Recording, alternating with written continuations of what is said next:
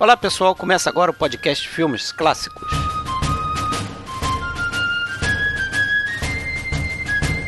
Esse é o episódio 42 e nele nós voltamos a falar da filmografia do diretor Billy Wilder, que fez quase toda a sua carreira nos Estados Unidos, apesar de ser europeu.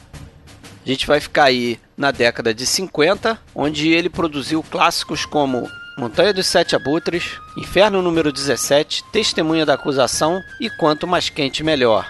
A gente aqui nesse episódio vai abordar desde A Montanha dos Sete Abutres, de 1951, até o último filme dele da década de 50, que é o Quanto Mais Quente Melhor, de 1959. A gente dá aquele alerta, né? A gente tem aqui alguns spoilers, então é bom você ter visto os filmes, né? Nem sempre vão pintar spoilers, né? Os filmes menos conhecidos a gente passa mais rápido e acaba não, não tendo tantas revelações assim. Mas é sempre bom você correr atrás desses filmes, né? O Billy Wilder fez muita coisa boa.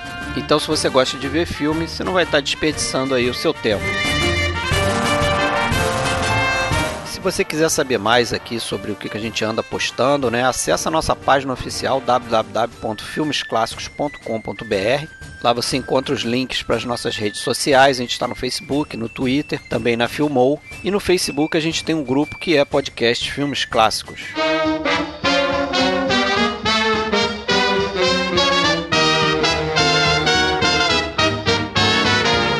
Hoje faremos aqui a segunda parte né, da nossa filmografia aqui do Billy Wilder. E hoje estou eu aqui, Fred Almeida, e comigo, como sempre, Alexandre Cataldo falando de Blumenau. Beleza, Alexandre? Beleza, Fred. Tá frio aqui, hein?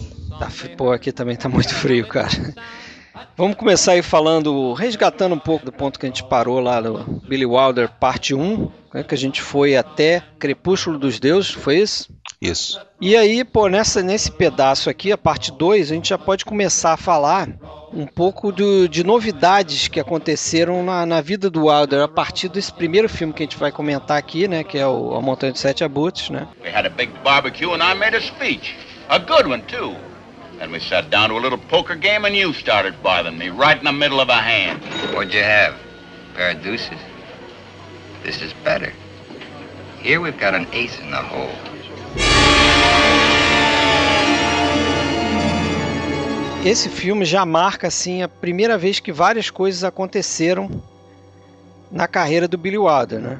Pela primeira vez ele vai assumir a produção do filme diretamente, né? Ele não só vai dirigir, vai escrever o roteiro, mas ele vai produzir pela primeira vez, né? É o primeiro filme que vem justamente depois dessa do racha que teve da parceria dele com o Charles Brackett, né? o Brackett que acabou indo aí para a 20th Century Fox, né, virou lá produtor também, produtor e, e, roteirista. E foi também o primeiro filme, né, que do, do Billy Wilder que foi um fracasso de tanto de público quanto de crítica, né? Isso nunca tinha acontecido na carreira dele. E a gente está falando, né? Já, já comentei da Montanha de Sete Arbustos. Não sei para você, mas para mim um filmaço Acho que é o melhor do, desse período aqui que a gente vai fazer nesse episódio 2. É, eu concordo. Hoje, hoje nós vamos abordar um período aí que engloba oito filmes, né? De 1951 até 1959, né? Vamos tratar hoje até o, o Quanto Mais Quente Melhor. Isso. 59. E desses oito filmes, é, eu escolheria Montanha dos Sete Abutres como meu preferido. E o, justamente o primeiro e o último, né? E o quanto mais quente melhor como o segundo aí desse período.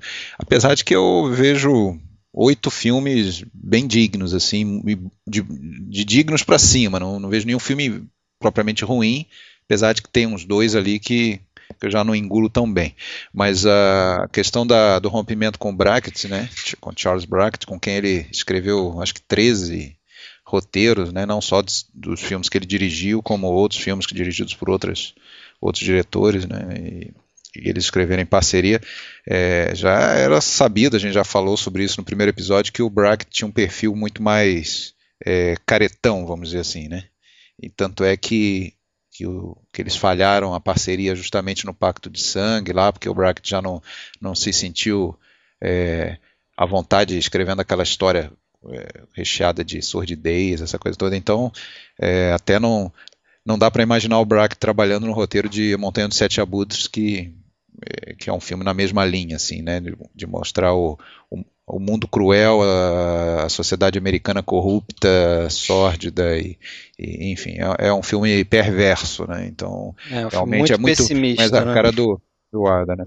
E o Wilder continuando naquela naquele caminho que muitos diretores importantes aí, principalmente dessa época, anos 40, é, galgaram, que foi, é, com, na verdade, primeiramente como roteirista, é, resolveu começar a dirigir os seus próprios roteiros, né, os, filmes baseados no seu próprio, para justamente proteger o seu roteiro, né, foi o que aconteceu, por exemplo, com John Huston também, né, de, é, o, e, e, outros, né? Então foi esse caminho e daí a necessidade de proteção do, do, seu filme como um todo leva também ele a acabar sendo produtor, né? Como ele está é, para aquela coisa, né? Ele ele chegou a dizer certa vez que para dirigir um filme ele não precisava nem saber escrever roteiro, mas tinha que saber pelo menos ler o roteiro, entender o roteiro, interpretar o roteiro. Então, é. É, aquela eterna tensão de, de, entre roteiristas e diretores que muitas vezes acabam é, é, deturpando um pouquinho. Então ele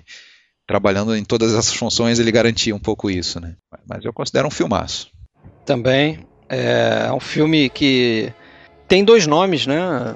Nos Estados Unidos, né? Originalmente se chamou Ace in the Hole, mas depois mudou para The Big Carnival, né? Quando eles tentaram, foi um, um produtor executivo da Paramount que chamado Young Frank Freeman que mudou o nome do filme, né? Depois que o filme foi um fracasso, ele tentou mudar para The Big Carnival numa tentativa de relançar. Eles seguraram um pouco o filme uhum. e relançaram com esse nome na expectativa de que o filme ia fazer uma carreira de sucesso, mas parece que só lá na Europa que ele fez mais sucesso. Continuou não dando certo, na verdade. É. E isso foi importante porque o isso foi feito sem a... o ok do Billy Wilder e isso incomodou muito, né? A partir daí ele, ele começou a pensar a sair da Paramount. Né? Até esse ponto aqui, o Billy Wilder tinha uma bela de uma parceria com a Paramount, né? Tinha feito todos os filmes dele ali, né? Acho que só um, talvez que ele, acho que um ele, ele saiu, foi emprestado para um outro estúdio e tal. É, a, Mas... a, Paramount realmente pisou na bola aí com essa alteração e principalmente depois aí, por causa desse fracasso, parece que é, ele, a, a, Paramount quis é, é, recuperar as perdas no filme seguinte do Wilder, né, que foi o Inferno 17, que a gente vai falar depois, né, que foi, é. ao contrário, um filme de muito sucesso e o Billy Wilder achou que daí ia, ia se dar muito bem, né, com, com a participação nos lucros e até que a Paramount anunciou para ele que não, agora nós vamos descontar da, da tua parcela aí o prejuízo que nós tivemos no, no Montanha dos Sete Abutres, né? Então é, aí foi a gota d'água, né? Foi a gota d'água. Aí ele resolveu sair mesmo da, da Parma, não renovou o contrato, né? Que ele é, acabou, ainda, na verdade ainda fez mais um, né, que já estava no contrato, é. que era o Sabrina, né, e depois sim saiu, né. Depois saiu. Agora esse filme aqui, Montanha de Sete Abutres, é, ele é baseado, né, em, em duas histórias, né, reais que aconteceram é um roteiro do, do próprio Billy Wilder com um cara chamado é, Walter Newman, Walter Newman e Lester Samuels. Né? E uma das histórias é curiosa, né? que até o personagem do Kirk Douglas fala no meio do filme, né?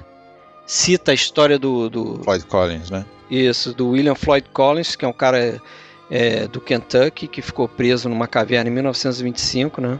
Uhum. E esse filme foi esse essa história foi na época ali acompanhada por um repórter chamado William Burke Miller, que acabou ganhando o prêmio Pulitzer, né, para isso. E o Kirk Douglas conta essa história no filme, né? Sim.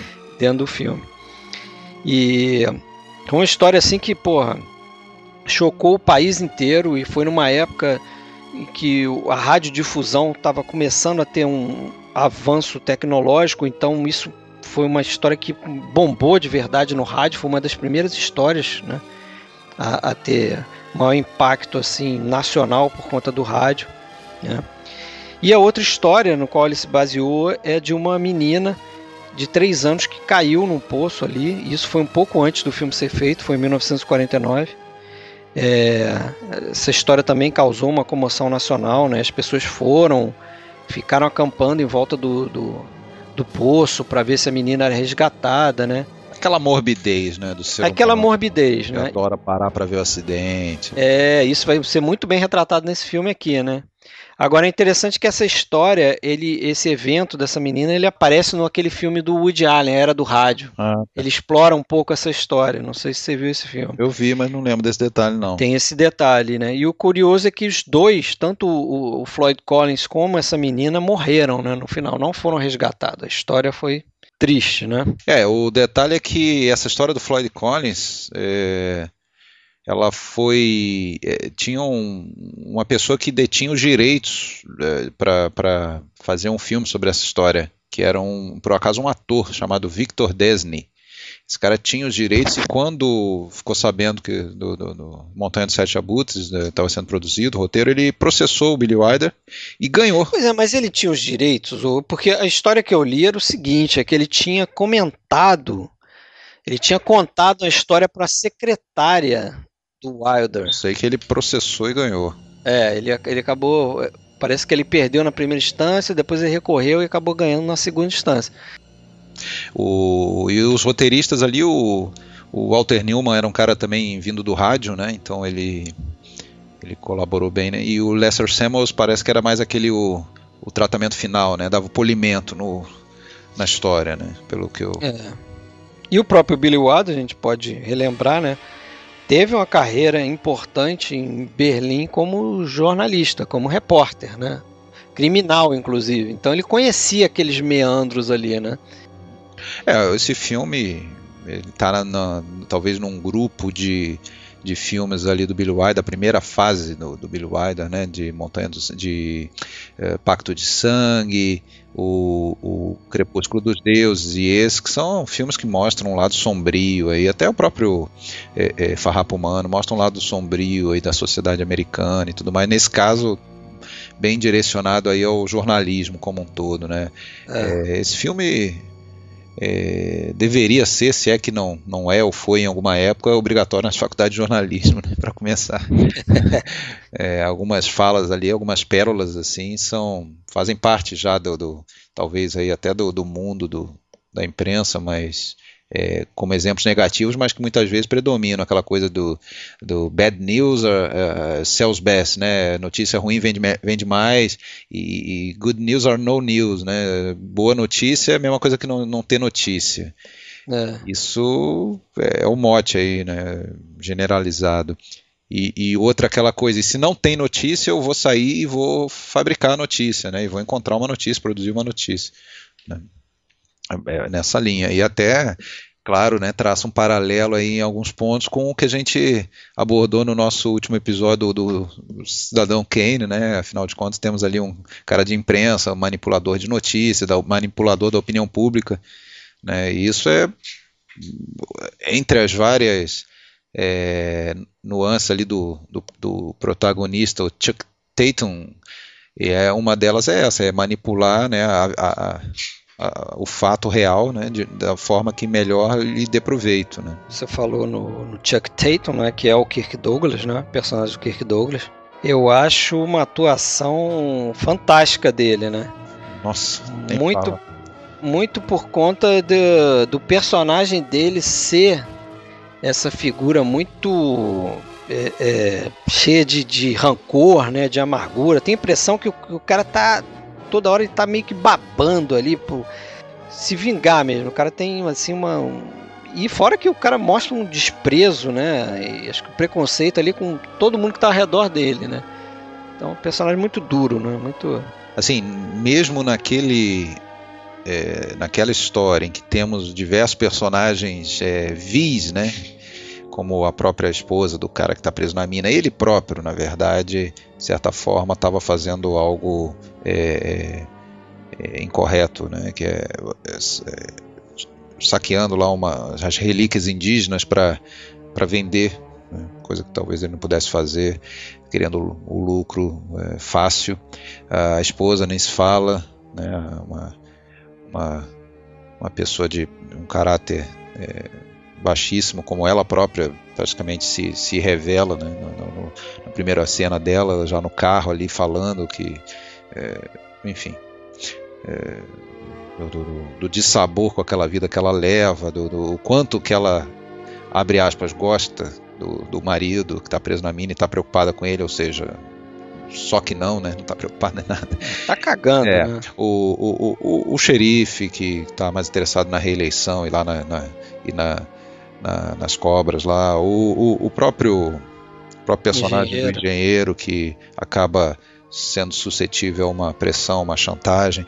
Enfim, não tem ninguém que se salva. Mas mesmo nesse universo ele se destaca pela falta total de qualquer tipo de, de escrúpulos, né? E, agora. E por ser o grande manipulador da coisa. É, também, o grande né? manipulador. Agora, tem uma coisa. É, a gente conhece diversas histórias de filmes em que o, determinados atores recusaram papéis porque poderiam arruinar suas carreiras, sempre aquela preocupação com imagem e tudo mais, isso era muito comum né, na, na Hollywood Classic e tal. O pro Kirk Douglas nunca teve isso, muito pelo contrário, né? Eu acho que ele, a carreira dele sempre foi muito marcada justamente por personagens é, de anti-heróis, né? E, e, impressionante como ele encarna isso de, de peito aberto e assim consegue é, que a gente até goste do, um pouco assim, do, do, no mínimo gosta da, da, interpretação dele ou da, da ah. persona que ele cria, mesmo sabendo que é um, um FDP, né? É, enfim, então eu acho que ele está sensacional, acho que é o, é o, ator ideal, a gente não é difícil imaginar um outro ator fazendo esse papel ali, mesmo o próprio William Holden que fez esse anti-herói do, do Billy Wilder em outros filmes, né? São em muitos casos ali anti-heróis com algum tipo de que no fundo, no fundo, não, não são tão sacanas quanto parecem, né? Se você pensar no, no próprio Joe Gillis lá do Crepúsculo dos Deuses, era tipo, ele se vende de certa forma, né? E se arruína, mas por necessidade, né? Ou por, é, ele não é tão ruim assim. É, é, o próprio personagem dele no Inferno 17 que a gente vai falar depois, mesma coisa, ele, ele acaba é, querendo sempre tirar vantagem, mas enfim, né? Aquela situação deles ali, sobrevivência. Agora, esse aqui não, esse aqui é, é, é ruim até a raiz. É. O cara é obcecado. Mas no final ele, ele chega meio que. Quando a, a merda tá, tá no ventilador, ele chega meio que. Uh, ele chega a ter um, um, A gente tem uma certa compaixão por ele, pelo menos eu acho que isso acontece. Sim. Porque ele começa a ver como a, a besteira que ele fez, né? É. E eu acho que que também o, o filme tem esse tema, é, não sei se é o tema principal, mas essa coisa de, de, de um, da pessoa tá bancando Deus, né? De achar que, que tem as coisas sob controle, né?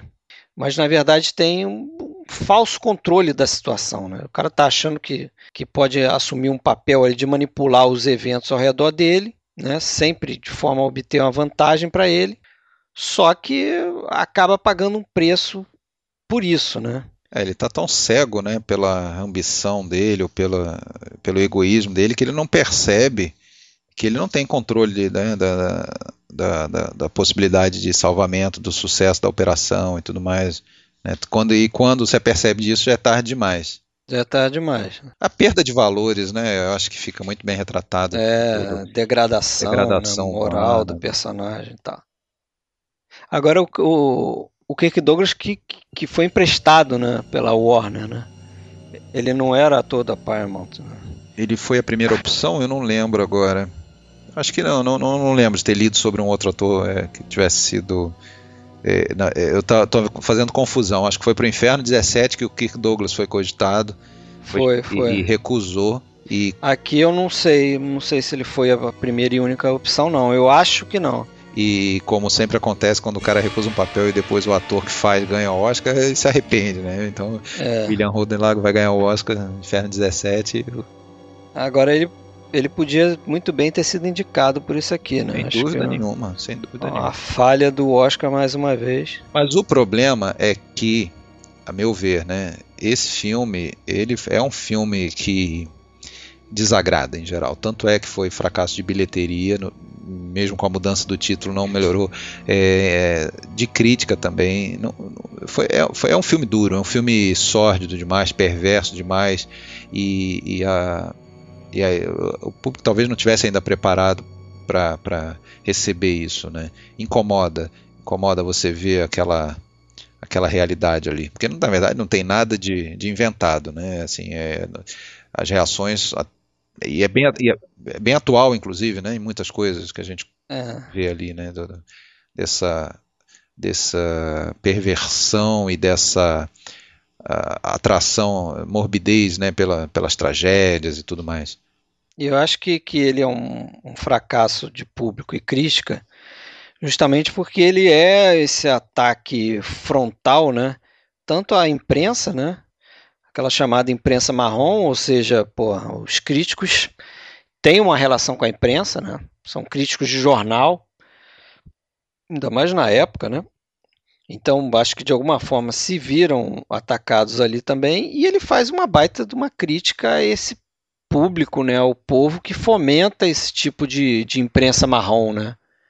Fomenta esse tipo de notícia sensacionalista, exploração da tragédia humana, e talvez né? Muita gente acha isso, que o público ali de cinema, em geral, se viu na figura daquele público que é retratado no filme, né? Ao longo daquele circo que é montado em torno da montanha, né? O circo que ao final ele, aquela uma das melhores falas do filme, bem simples, mas que marca, né? Quando ele sobe na montanha ao final do filme, The, Cir The Circus is over, né? Tipo, ó, vambora, acabou, não tem mais nada para olhar aqui. É, ou seja, não, não, não contribuímos em nada para o salvamento do cara, para a vida de ninguém. Só alimentamos a nossa morbidez aqui e vamos embora. É. E ele, no caso, né? Não estamos respeitando os spoilers, né?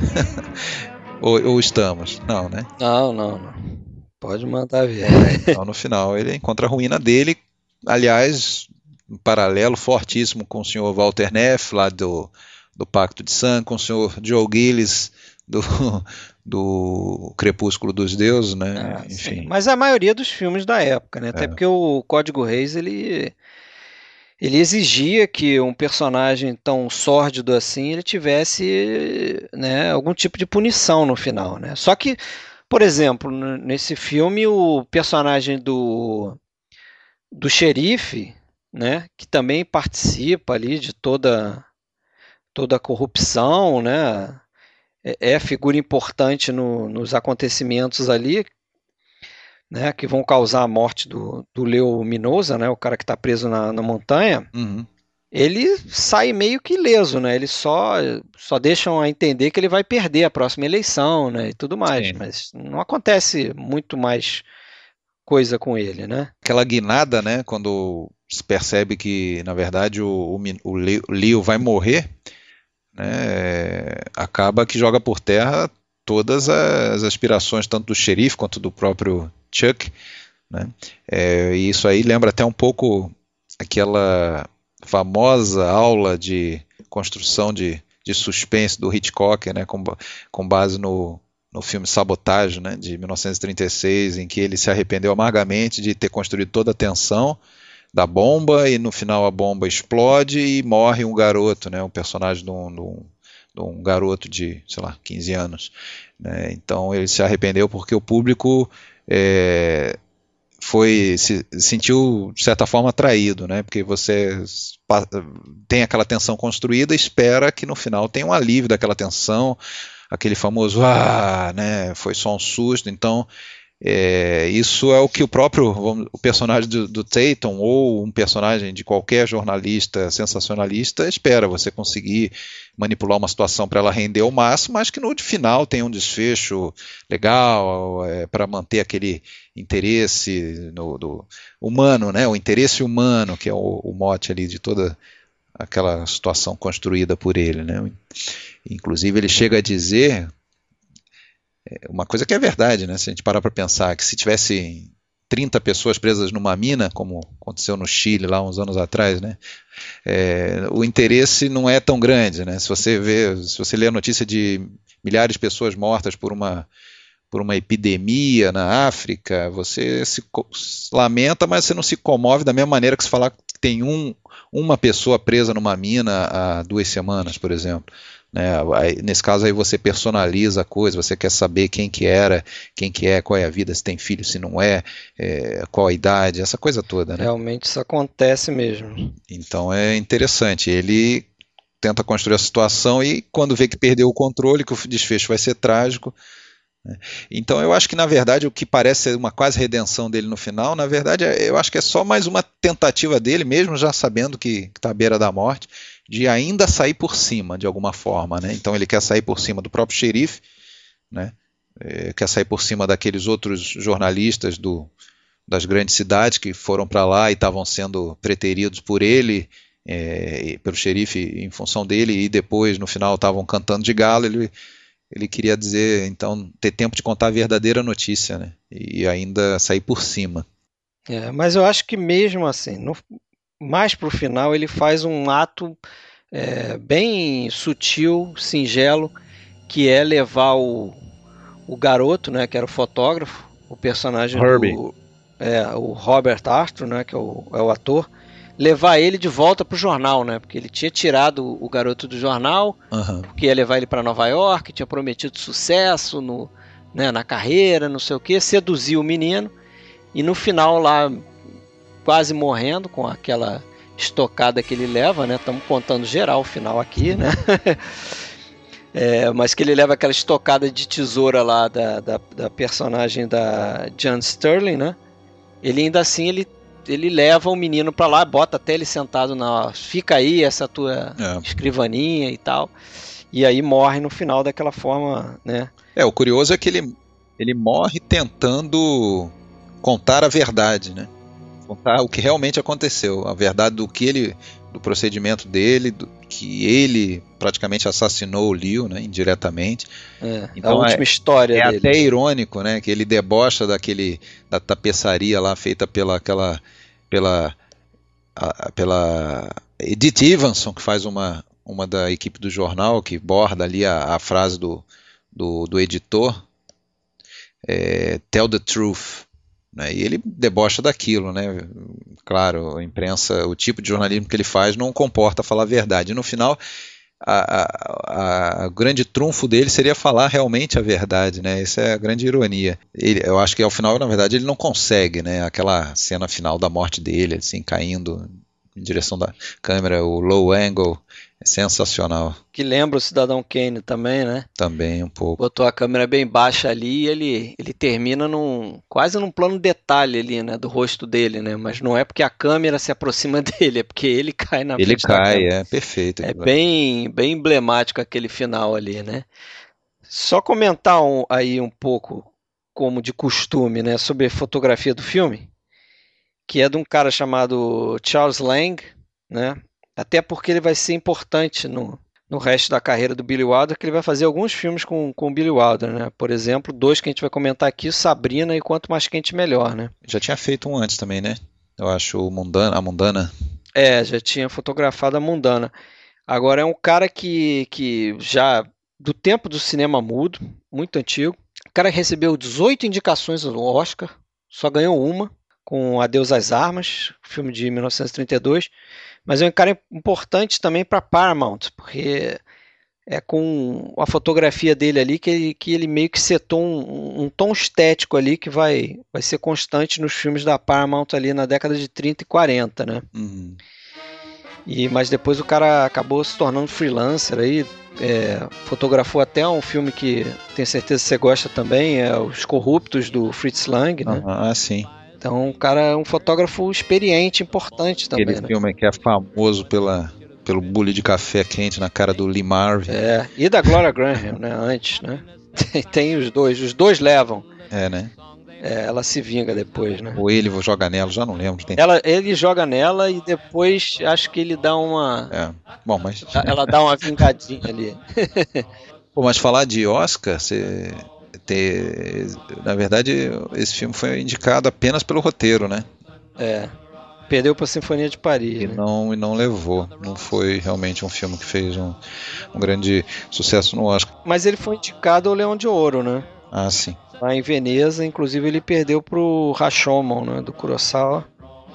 Foi bem perdido, né? Mas teve um certo sucesso ali em Veneza, né? Ele teve um, um sucesso maior, né? né, Logo depois do lançamento, né? Na Europa, realmente. Mas depois é que o próprio americano foi é, dando valor a esse filme, né? Com o passar do tempo, né? Pois é. É, é- é uma coisa que eu acho legal a gente comentar é sobre a, a relação desse filme com o filme no ar, né? Sim. É um filme no ar ou não é um filme no ar? é, acho até essa, esse tipo de simplificação às vezes necessária, né? É. De se enquadrar, mas com certeza é um filme é, que é diferente do, do, do, noir inicial, vamos colocar assim, lá dos anos 40, filmes de detetive, em, em ambientes urbanos, noturnos, rua molhada e tudo mais, femme é. fatale tradicional.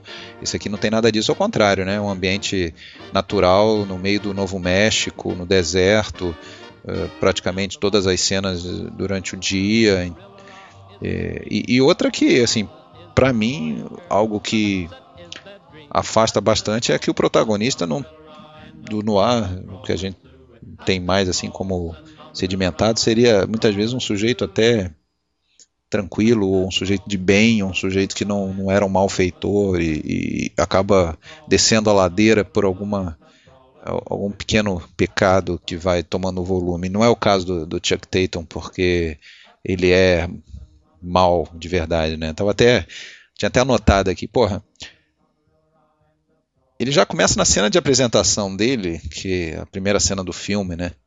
A gente já vê um sujeito arrogante, um sujeito é, é prepotente, que mesmo claramente estando na pior, né? Tá com o carro sendo rebocado. É, ele ainda fica bancando o, né, o, o, esperto e faz parecer que ele está sendo é, conduzido de chofer lá para a cidade, né? tranquilão lendo jornal. Quando ele entra na redação, né, ele não demonstra o menor respeito por ninguém, né, ele já sacaneia o índio, mostra um certo racismo ali, já, já uh, debocha do, do quadro da senhorinha, já mexe na máquina de escrever, eh, já chega todo eh, prepotente lá pro, pro editor, né, então, depois vai manipular a esposa, vai manipular o próprio Leo, né, que chega a confiar. É, é, é, cortante quando a gente vê na primeira entrada dele na caverna o pai do, do Leo Minosa é, agradecido a ele, achando que ele é o salvador do filho, alguma coisa assim, né? Então, é um sujeito manipula o xerife, manipula o, construtor, o engenheiro, mas, ou, seja, é um cara da pior espécie, né? Ele não tem nada de é, vítima de, de um pequeno pecadilho. Ele causou a própria ruína do, com todas as letras. Né? É isso aí. E a personagem dela também até poderia ser também a da, da Lorraine, John Sterling, né? Poderia até ser talvez colocada próxima de uma fatale, né? Ela é aquela egoísta, só quer saber de ir embora, abandonar o marido que provavelmente salvou ela de certa forma de um passado meio duvidoso, né? Não fica muito claro isso, mas ela trabalhou em algum tipo de cabaré ou, ou casa de, de, shows, alguma coisa assim, né?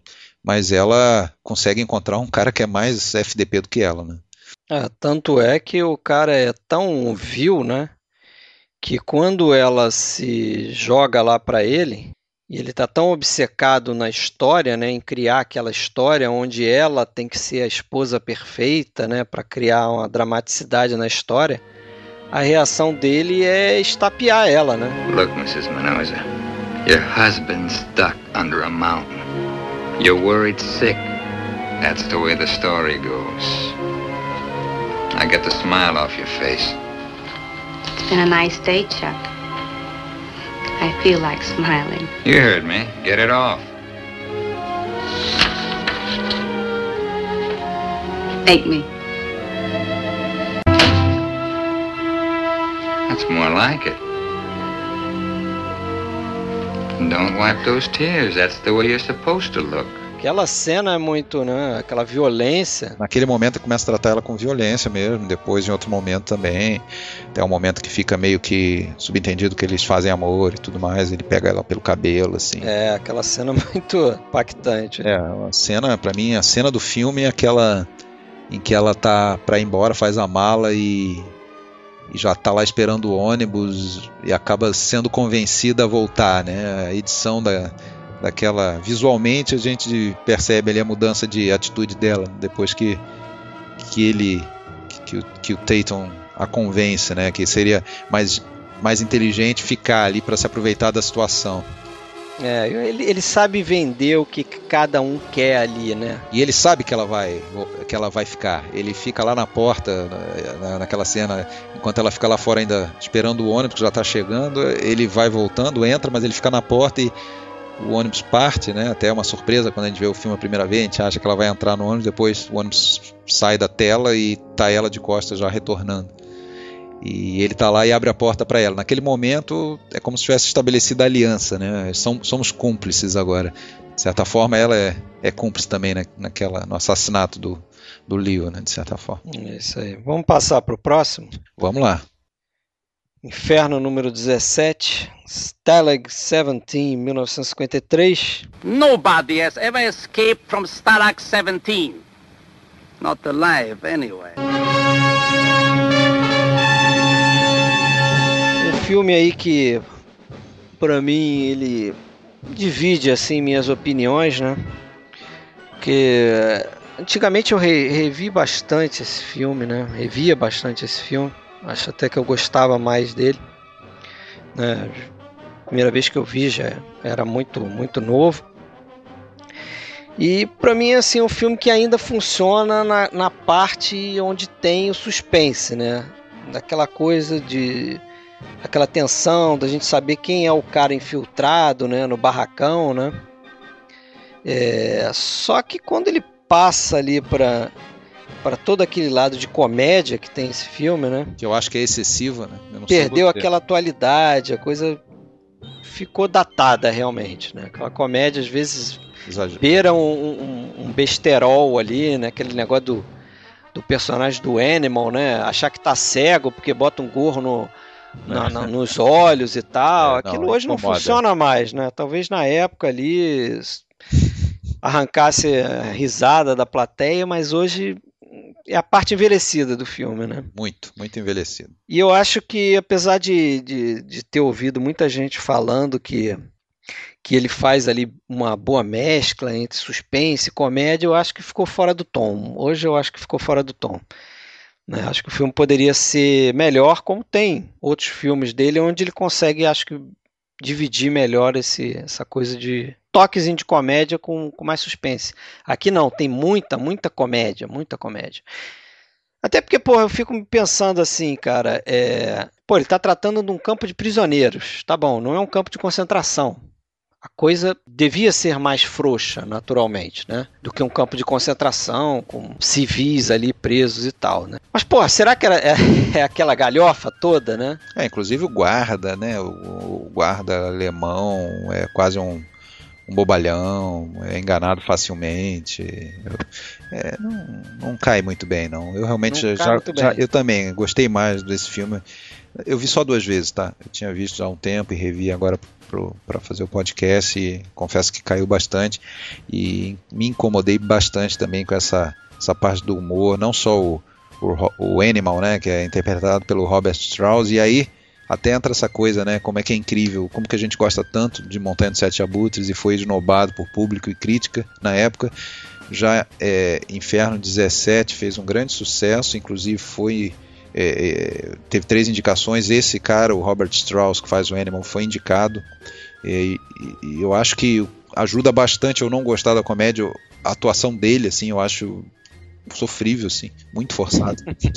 é, mas não só dele, outros ali, como o tal do Shapiro, que faz o, o Shapiro, e, e outros, né? Que é o Harvey Lambeck. É, então incomoda. Agora, é, é, quase como se fossem dois filmes mesmo, como você falou, dentro de um filme, porque a parte séria, a parte do, do suspense. Veja bem, não, a gente não é contra ter comédia. Inclusive, se você for pensar, até o próprio Montanha do Sete Abusos que a gente falou, tem um, uma cena meio que de pastelão lá daquela família, daquele cara bobalhão que é o primeiro a chegar para assistir os trabalhos e tudo mais. E assim como você vai ter um pouco de pitadas engraçadas até lá, talvez no Farrapo Humano ou em outros, no, no Pacto de Sangue, quando você tem lá o, o motorista italiano lá, o, enfim, é, é normal ter uma quebradinha na atenção e tudo mais, mas nesse caso ficou muito além da conta, mas muito além. É, o filme, para mim, não, perdeu bastante por causa disso. É, eu acho que o, o, filme fica meio numa. Fica meio indeciso mesmo. Se é uma comédia ou se é um filme mais de tensão, né? Um filme de guerra, com suspense e tal.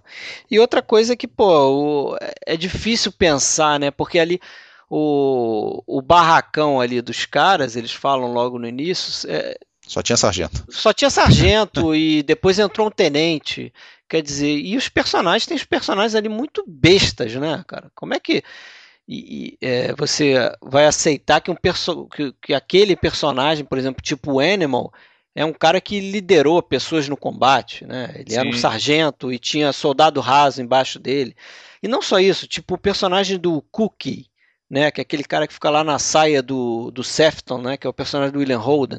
Pô, o cara não tem nenhum carisma, o cara não tem nenhuma liderança, um sim, cara sim, sim, sim. todo, né, parece um animalzinho cheio de medo. Como é que esse cara era um sargento, entendeu? Fica até difícil de, de engolir essas coisas, mas assim, não é um filme ruim, né? Não, não acho um filme ele totalmente ruim, não. Ele tem uns pontos positivos, né? Já que a gente malhou tanto filme.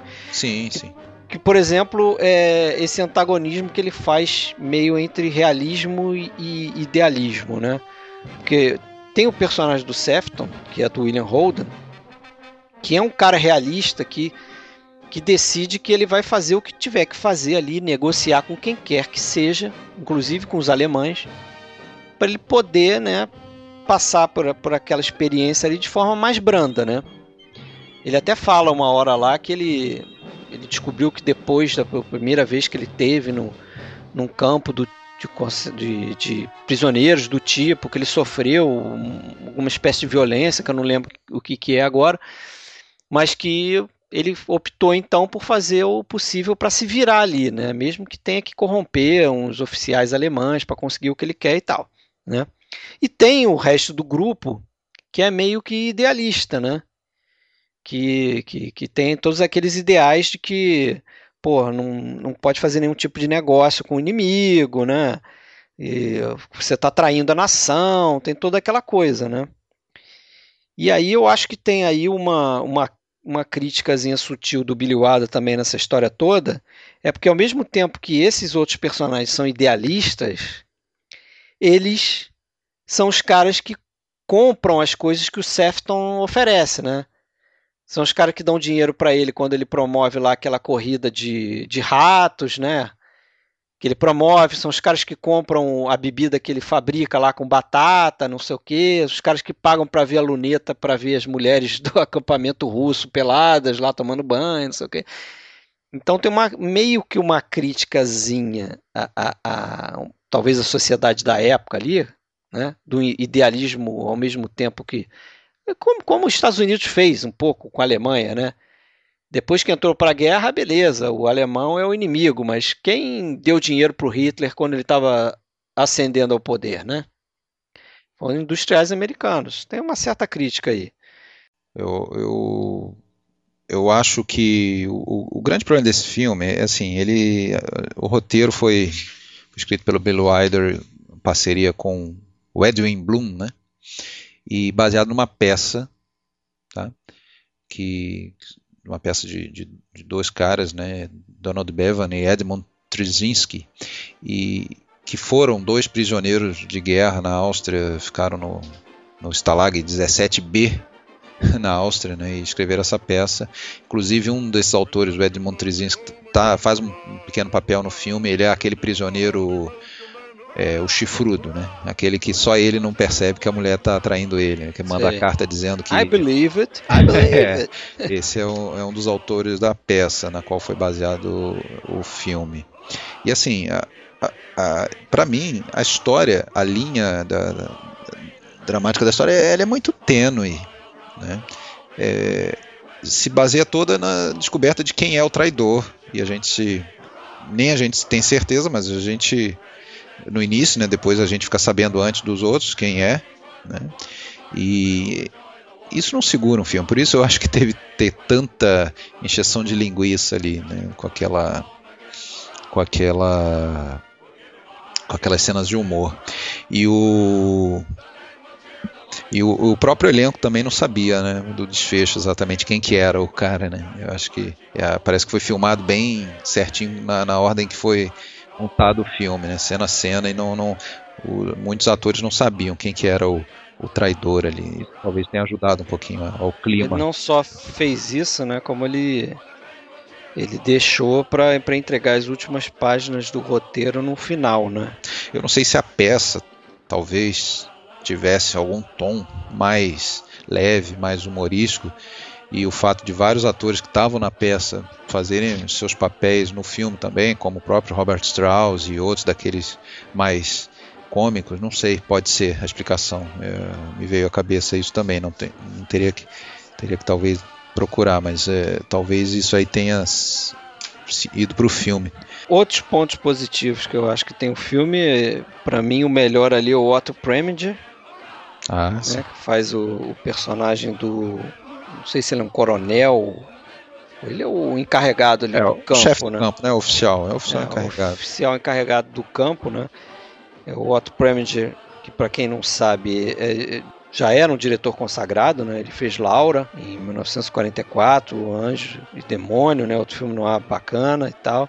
E é um cara que depois fez outros ótimos filmes, né? Acho que alguns até que a gente tem que dar um jeito de trazer aqui em algum momento aqui do podcast. Por exemplo, Anatomia do Crime. Anatomia de um Crime, que, porra, é um dos filmes dele, né, que o cara era muito conhecido por afrontar alguns tabus, né, coisas que eram tabus em Hollywood. Por exemplo, no Anatomia de um Crime, o, ele trata do estupro, né?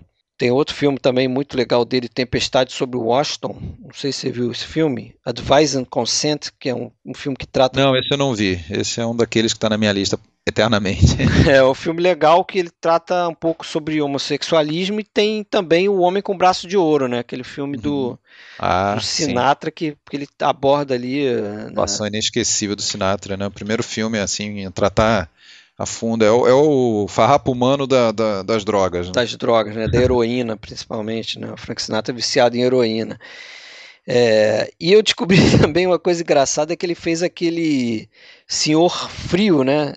Ah, sim. Do Batman. No Batman, aquele seriado da década de 60. Ele... É, e para esse papel aí do, do Stalag 17, é, Stalag 17, é, Inferno 17, ele parece que ele se espelhou um pouquinho no personagem do Eric, Eric von Stroheim em A Grande Ilusão, né? filme de, de 37. E, e curiosamente, os dois judeus, né? fazendo comandantes nazistas, aí, né? tanto o Preminger quanto o von Stroheim, de origem judia. É muito legal o sotaque dele, né? A forma como ele fala é muito engraçado. I'm surprised at you, gentlemen. Here I am trying to be your friend and you do these embarrassing things to me. Don't you know this could get me into hot water with the high command? They would court-martial me after all these years of a perfect record. Now you wouldn't want that to happen to me, would you? Que ele dá uma dura lá nos caras com maior sutileza, com maior classe. É legal. E esse filme também tem outro ator aqui, que eu não sei se você vai lembrar, eu lembro porque ele fez muita comédia com os irmãos Marx, que é o Sig Human, que também era um alemão, né? Sim. Ele faz um personagem no Uma Noite na Ópera, que ele faz o Gottlieb, uhum. que fica sendo esculachado por. Ele é aquele guarda, né? O... Ele é o guarda do barracão ali, né? O cara que vai, que tem o contato. É, se faz meio de bobão, mas no fundo ele também é o, é o como é que eu vou dizer, ele é o elo né, entre o, o informante e o, e o personagem do Otto Preminger. É esse mesmo, esse mesmo. E uma coisa curiosa desse filme aqui é que é um dos poucos filmes, se a gente pensar aí, que não tem a figura de uma mulher, né? No papel principal, né? Tem só as russas. Tem só as russas ali. Não é no papel principal, óbvio. Que servem para dar aquele tom de sexual, que sempre tem no filme do Billy Wilder, né? Tem que sempre ter um, uma pimentinha ali sexual nos filmes dele. E, mas realmente não tem uma, uma mulher no papel principal, né? Se fala muito na Betty Grable, né? Que tem aquelas besteiras lá daquele. Betty Grable! Isso, do personagem do Animal, que fica lá babando pela Betty Grable, né? Mas é, é engraçado. Você tá, tá falando do Preminger, né? Tem a historinha, né? O Billy Wilder é cheio de historinha. Quando a gente vê esses documentários dele, é.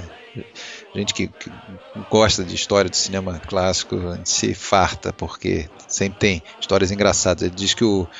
Que o pra, bom, para começar, o Billy Wilder já baixou regras lá de que ninguém podia mudar uma linha da, do, do script, né? Improvisar, não queria improvisação. E isso aí muito provavelmente foi por causa da presença do Preminger, né? Que com a experiência de diretor poderia dar algum trabalho, querer é, alterar. Então ele deixou claro que não ia.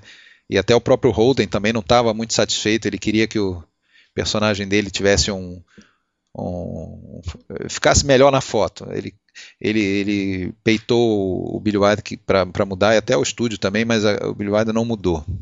Né? A única coisa que o Billy Wilder permitiu para tornar o personagem dele um pouquinho mais simpático, que eu acho que não, não, não torna, ou quase o contrário, é que naquela despedida dele, né? Just one more word. If I ever run into any of you bums on a street corner, just let's pretend we never met before. Vira para os companheiros e fala: olha, se outra coisa, se algum dia encontrar vocês em alguma esquina, vocês fingam que não me conhecem e, e desce. E aí depois ele volta e dá um faz um dá um sorriso e um aceno assim, né, como se é, para se despedir. Então essa volta e esse aceno, essa é, foi o máximo que ele permitiu. E pô, para mim aquilo ali é, foi improvisação é do... puro. Aquilo ali é passa ainda mais que o cara é mais babaca ainda. Mas tudo a ver com o personagem, né, do, do William Holden, que é um personagem que ele não queria fazer, né? Justamente porque ele achava que era muito cínico o personagem, né? Personagem egoísta e tal, e acabou ganhando o Oscar é, ele dizia e a, a história é que ele, que não, ele não achava que a atuação dele merecia Oscar, ele acha, sempre achou que ganhou aquela coisa, a compensação pelo Crepúsculo dos Deuses que ele né, não, não levou. É, e ele, ele desbancou aí grandes atores, né? Reconhecidamente assim melhores do que ele. Marlon Brando, Júlio César, Montgomery Clift, que concorria pelo Um Passo da Eternidade, Richard Burton, que concorria pelo Manto Sagrado, e o Burt Lancaster, que também estava concorrendo ali pelo um Passo da Eternidade. Então, assim, ele foi talvez ali o azarão ali, porque William Holden eu sempre achei bom ator, mas ele não era considerado no nível desses outros caras é. aqui. Ele, o filme tem, só comentar que além dele, né, indicado que foi o único Oscar do filme, também teve o Robert Strauss, que eu já tinha falado, e o diretor, o Billy Wilder, né, também foi indicado, mas é. não levou. Esse foi o segundo e último filme do, de guerra, vamos colocar assim, né, do, do Billy Wilder, apesar de que é mais um filme de quase de suspense do que de guerra, né? Que o outro foi Cinco Covas do Egito que a gente já tratou no, no episódio anterior e foi um dos maiores sucessos comerciais da carreira dele, assim, não, é, como eu falei antes, né? Ele fez bastante é, sucesso e, deu um bom retorno, só que o Billy Wilder, infelizmente, teve que pagar pelo prejuízo do Montando Sete Abutres e, e não gostou nada, né? Porque isso foi colocado depois, né? Não estava no, no contrato. Estava acertado isso. Estava né? acertado e ele não gostou e isso é, ajudou ao rompimento dele, a não renovação dele com a Paramount e por mais uma razão também, né? É, foi que o fato do cara lá ter sugerido, né? Um, acho que o executivo da Paramount sugeriu que ele, em vez de, de colocar oficiais alemães, né? Como ali os, os principais ali naquele campo de prisioneiros, que os, o, os oficiais fossem poloneses, né? Pois é. E aí, porra, isso atingiu o Billy Wilder de uma forma porque, afinal de contas... Ele perdeu a mãe e o é. padrasto, né? E... E a avó, né? É, Acho que foi a mãe é. e a é. avó. Morreram no campo de concentração, né? Ele fazia questão de, de retratar de uma forma é, ridícula os alemães ali, né? É. É. Eu queria comentar que o Verdade foi inicialmente pensado Charlton Heston para esse papel e depois viram que não tinha nada a ver, né? É, o Charlton Heston era um cara mais para fazer um papel meio que de herói, né? E não de um anti-herói praticamente, como como e aí depois o segundo na, na, na linha na linha sucessória aí da, de oferecer o papel era o Kirk Douglas que recusou e tinha mais a é, ver, né? Tinha Porque mais a ver. De repente. Mas eu acho que o William Holden ficou legal, né? assim. Ficou. É. E o Kirk Douglas, claro, depois se arrependeu, disse que foi o maior erro da carreira dele, pá, pá, pá, pá, pá, enfim. Agora, esse personagem me lembra um pouco depois o que o William Holden vai fazer no A Ponte do Rio Kwai, né? Que ele também é um cara meio. não tão egoísta, mas é um cara assim meio desleixado. Mas é, no final, mas é aquela coisa, mas no final ele se mostra, né, valoroso. É, sim, sim, sim. Aqui também, né? É, é aí também, né? É, mais, mais ou menos, é um pouco, lembra um pouco até o próprio Tatum no filme anterior. O que parecem ser boas atitudes, né? São sempre com algum interesse de proveito próprio. Não, não tem jeito. E aliás, isso é uma marca de porra, quase todos os filmes do Billy Wilder, aquela, aquela coisa da enganação, né? A gente já falou isso antes e, e hoje a gente pode falar da enganação de alguém ser tomado pelo que não é. Né? Então a gente vê isso lá quando o Tatum entra na caverna a primeira vez, que o pai dele acha que aquele cara é o Salvador. O próprio Leo Minosa se acha amigo dele e fala: Pô, uma semana eu não conhecia você, hoje você é meu melhor amigo. Pô, mal sabe que aquele cara tá nem aí para ele, né? É uma notícia. E aqui ele também é um interesseiro. Isso aí. Eu acho que a gente pode passar para o próximo, né? A gente agora tem o Sabrina, 1954, né? Lembrando que não é um, um daqueles filmes que a gente escolheu, né? Para abordar mais a fundo, mas a gente pode falar aí de várias coisinhas dele, né? É um filme aí que eu acho que eu vou levar pedrada, né? É... Vamos dizer aí que eu acordei com o pé esquerdo, talvez, porque não é um filme. Eu, eu, sei que é um filme bastante badalado dentro da filmografia do Billy Wilder, mas também não é um filme que, que me enche os olhos, assim. Então eu acho que você gosta muito mais desse filme do que eu, né? Ah, eu gosto. Não vou te dar pedrada, evidentemente. Não faz sentido, mas é um filme, porra, é, é aquela coisa que a gente às vezes já, já falou sobre um filmaço e o filme prazeroso. Eu sei que não é um filmaço, mas é um filme super agradável para mim. Eu adoro ver assim, até porque você vê é, em cena, em, às vezes uma mesma cena, contracenando Audrey Hepburn, Humphrey Bogart e William Holden, porra, já por si só já tem um carisma envolvido ali que torna é, interessante a coisa, né? Apesar do, do talvez o Bogart estar tá um pouquinho. Ah, mas então aí que eu vou Aí que eu vou, de, vou, vou, discordar de você, exatamente nesse ponto. Eu acho que o que atrapalha para mim nesse filme é porque não tem esse carisma todo. Eu acho assim que eu, eu entendo as pessoas é, gostarem muito desse filme por conta do carisma da Audrey Hepburn, né? Eu acho que tem muito muito o, do valor desse filme é por conta disso, porque ela é uma, uma atriz carismática, apesar de não ser nenhuma grande atriz, mas ela tem muito carisma. Só que eu acho que esses, e a gente pode falar dos probleminhas do Humphrey Bogart com o Billy Wilder, com o William Holden, mundo. com a Audrey Hepburn, eu acho que o, o, o, o personagem tá, do Humphrey Bogart não entrou. É, o Bogart tava mal na parada, ele tava, ele tava, como é que se fala, ele tava desconfortável durante a produção, as filmagens. A escolha para o personagem dele, hum. que foi do Humphrey Bogart depois, era o Cary Grant. Ah, sim. Era o que o Billy Wilder tinha em mente. Só que o Cary Grant parece que pulou fora, tipo, faltando quatro semanas para começar o filme. É, diz que não queria ficar carregando guarda-chuva, né? É, e. Mas eu não sei, cara. Eu também não vejo muito o Cary Grant nesse papel. O Cary Grant talvez passasse uma leveza demasiada ao papel. Eu acho que tinha que ser um cara mesmo bitoladão, assim, sabe? Que é tirado dessa bitola pela, pelo pela Alder Hepburn, de certa forma. mas isso não, isso aí é uma coisa que não me convence, assim. Eu não, não acho que aquele romance funcione nesse sentido, entendeu? Dela tirar, quebrar ali o gelo que o cara era, né? Só queria saber da, de, da empresa e de números e do sucesso da, da família ali, né? Dos, das empresas da família e tal. Isso, sei lá, essa química para mim não existe no filme, entendeu? Aliás, esse foi um, um, problema, não sei se um problema, mas uma característica de muitos filmes com a Audrey Hepburn, botaram ela para contracenar com atores bem mais velhos, fazendo par romântico, e muitas vezes isso não funcionou bem. Acho que não funcionou pior ainda num outro filme que a gente vai falar depois, né, é. que é o Amor na Tarde, porra, com, com Gary Cooper, e depois a gente vai ter também isso com Rex Harrison lá em em 64, My Fair Lady. O próprio Cary Grant no Charada, né? Isso, é. Mas o próprio Bogart estava se sentindo inadequado, ele não suportava o William Holden, ficava é, é, não gostava da Audrey Hepburn, né? Porque é, diz que ela não sabia atuar, que ela não. É, ele dizia que a Audrey Hepburn era ok, né? Desde que você não se incomodasse em fazer uma mesma tomada 12, 13, 14 vezes.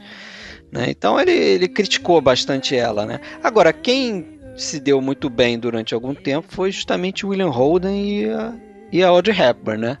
Eles chegaram a ter um caso e passaram um tempo juntos, né? Mas aí a Audrey Hepburn acho que largou ele porque descobriu que ele não podia ter filho, né?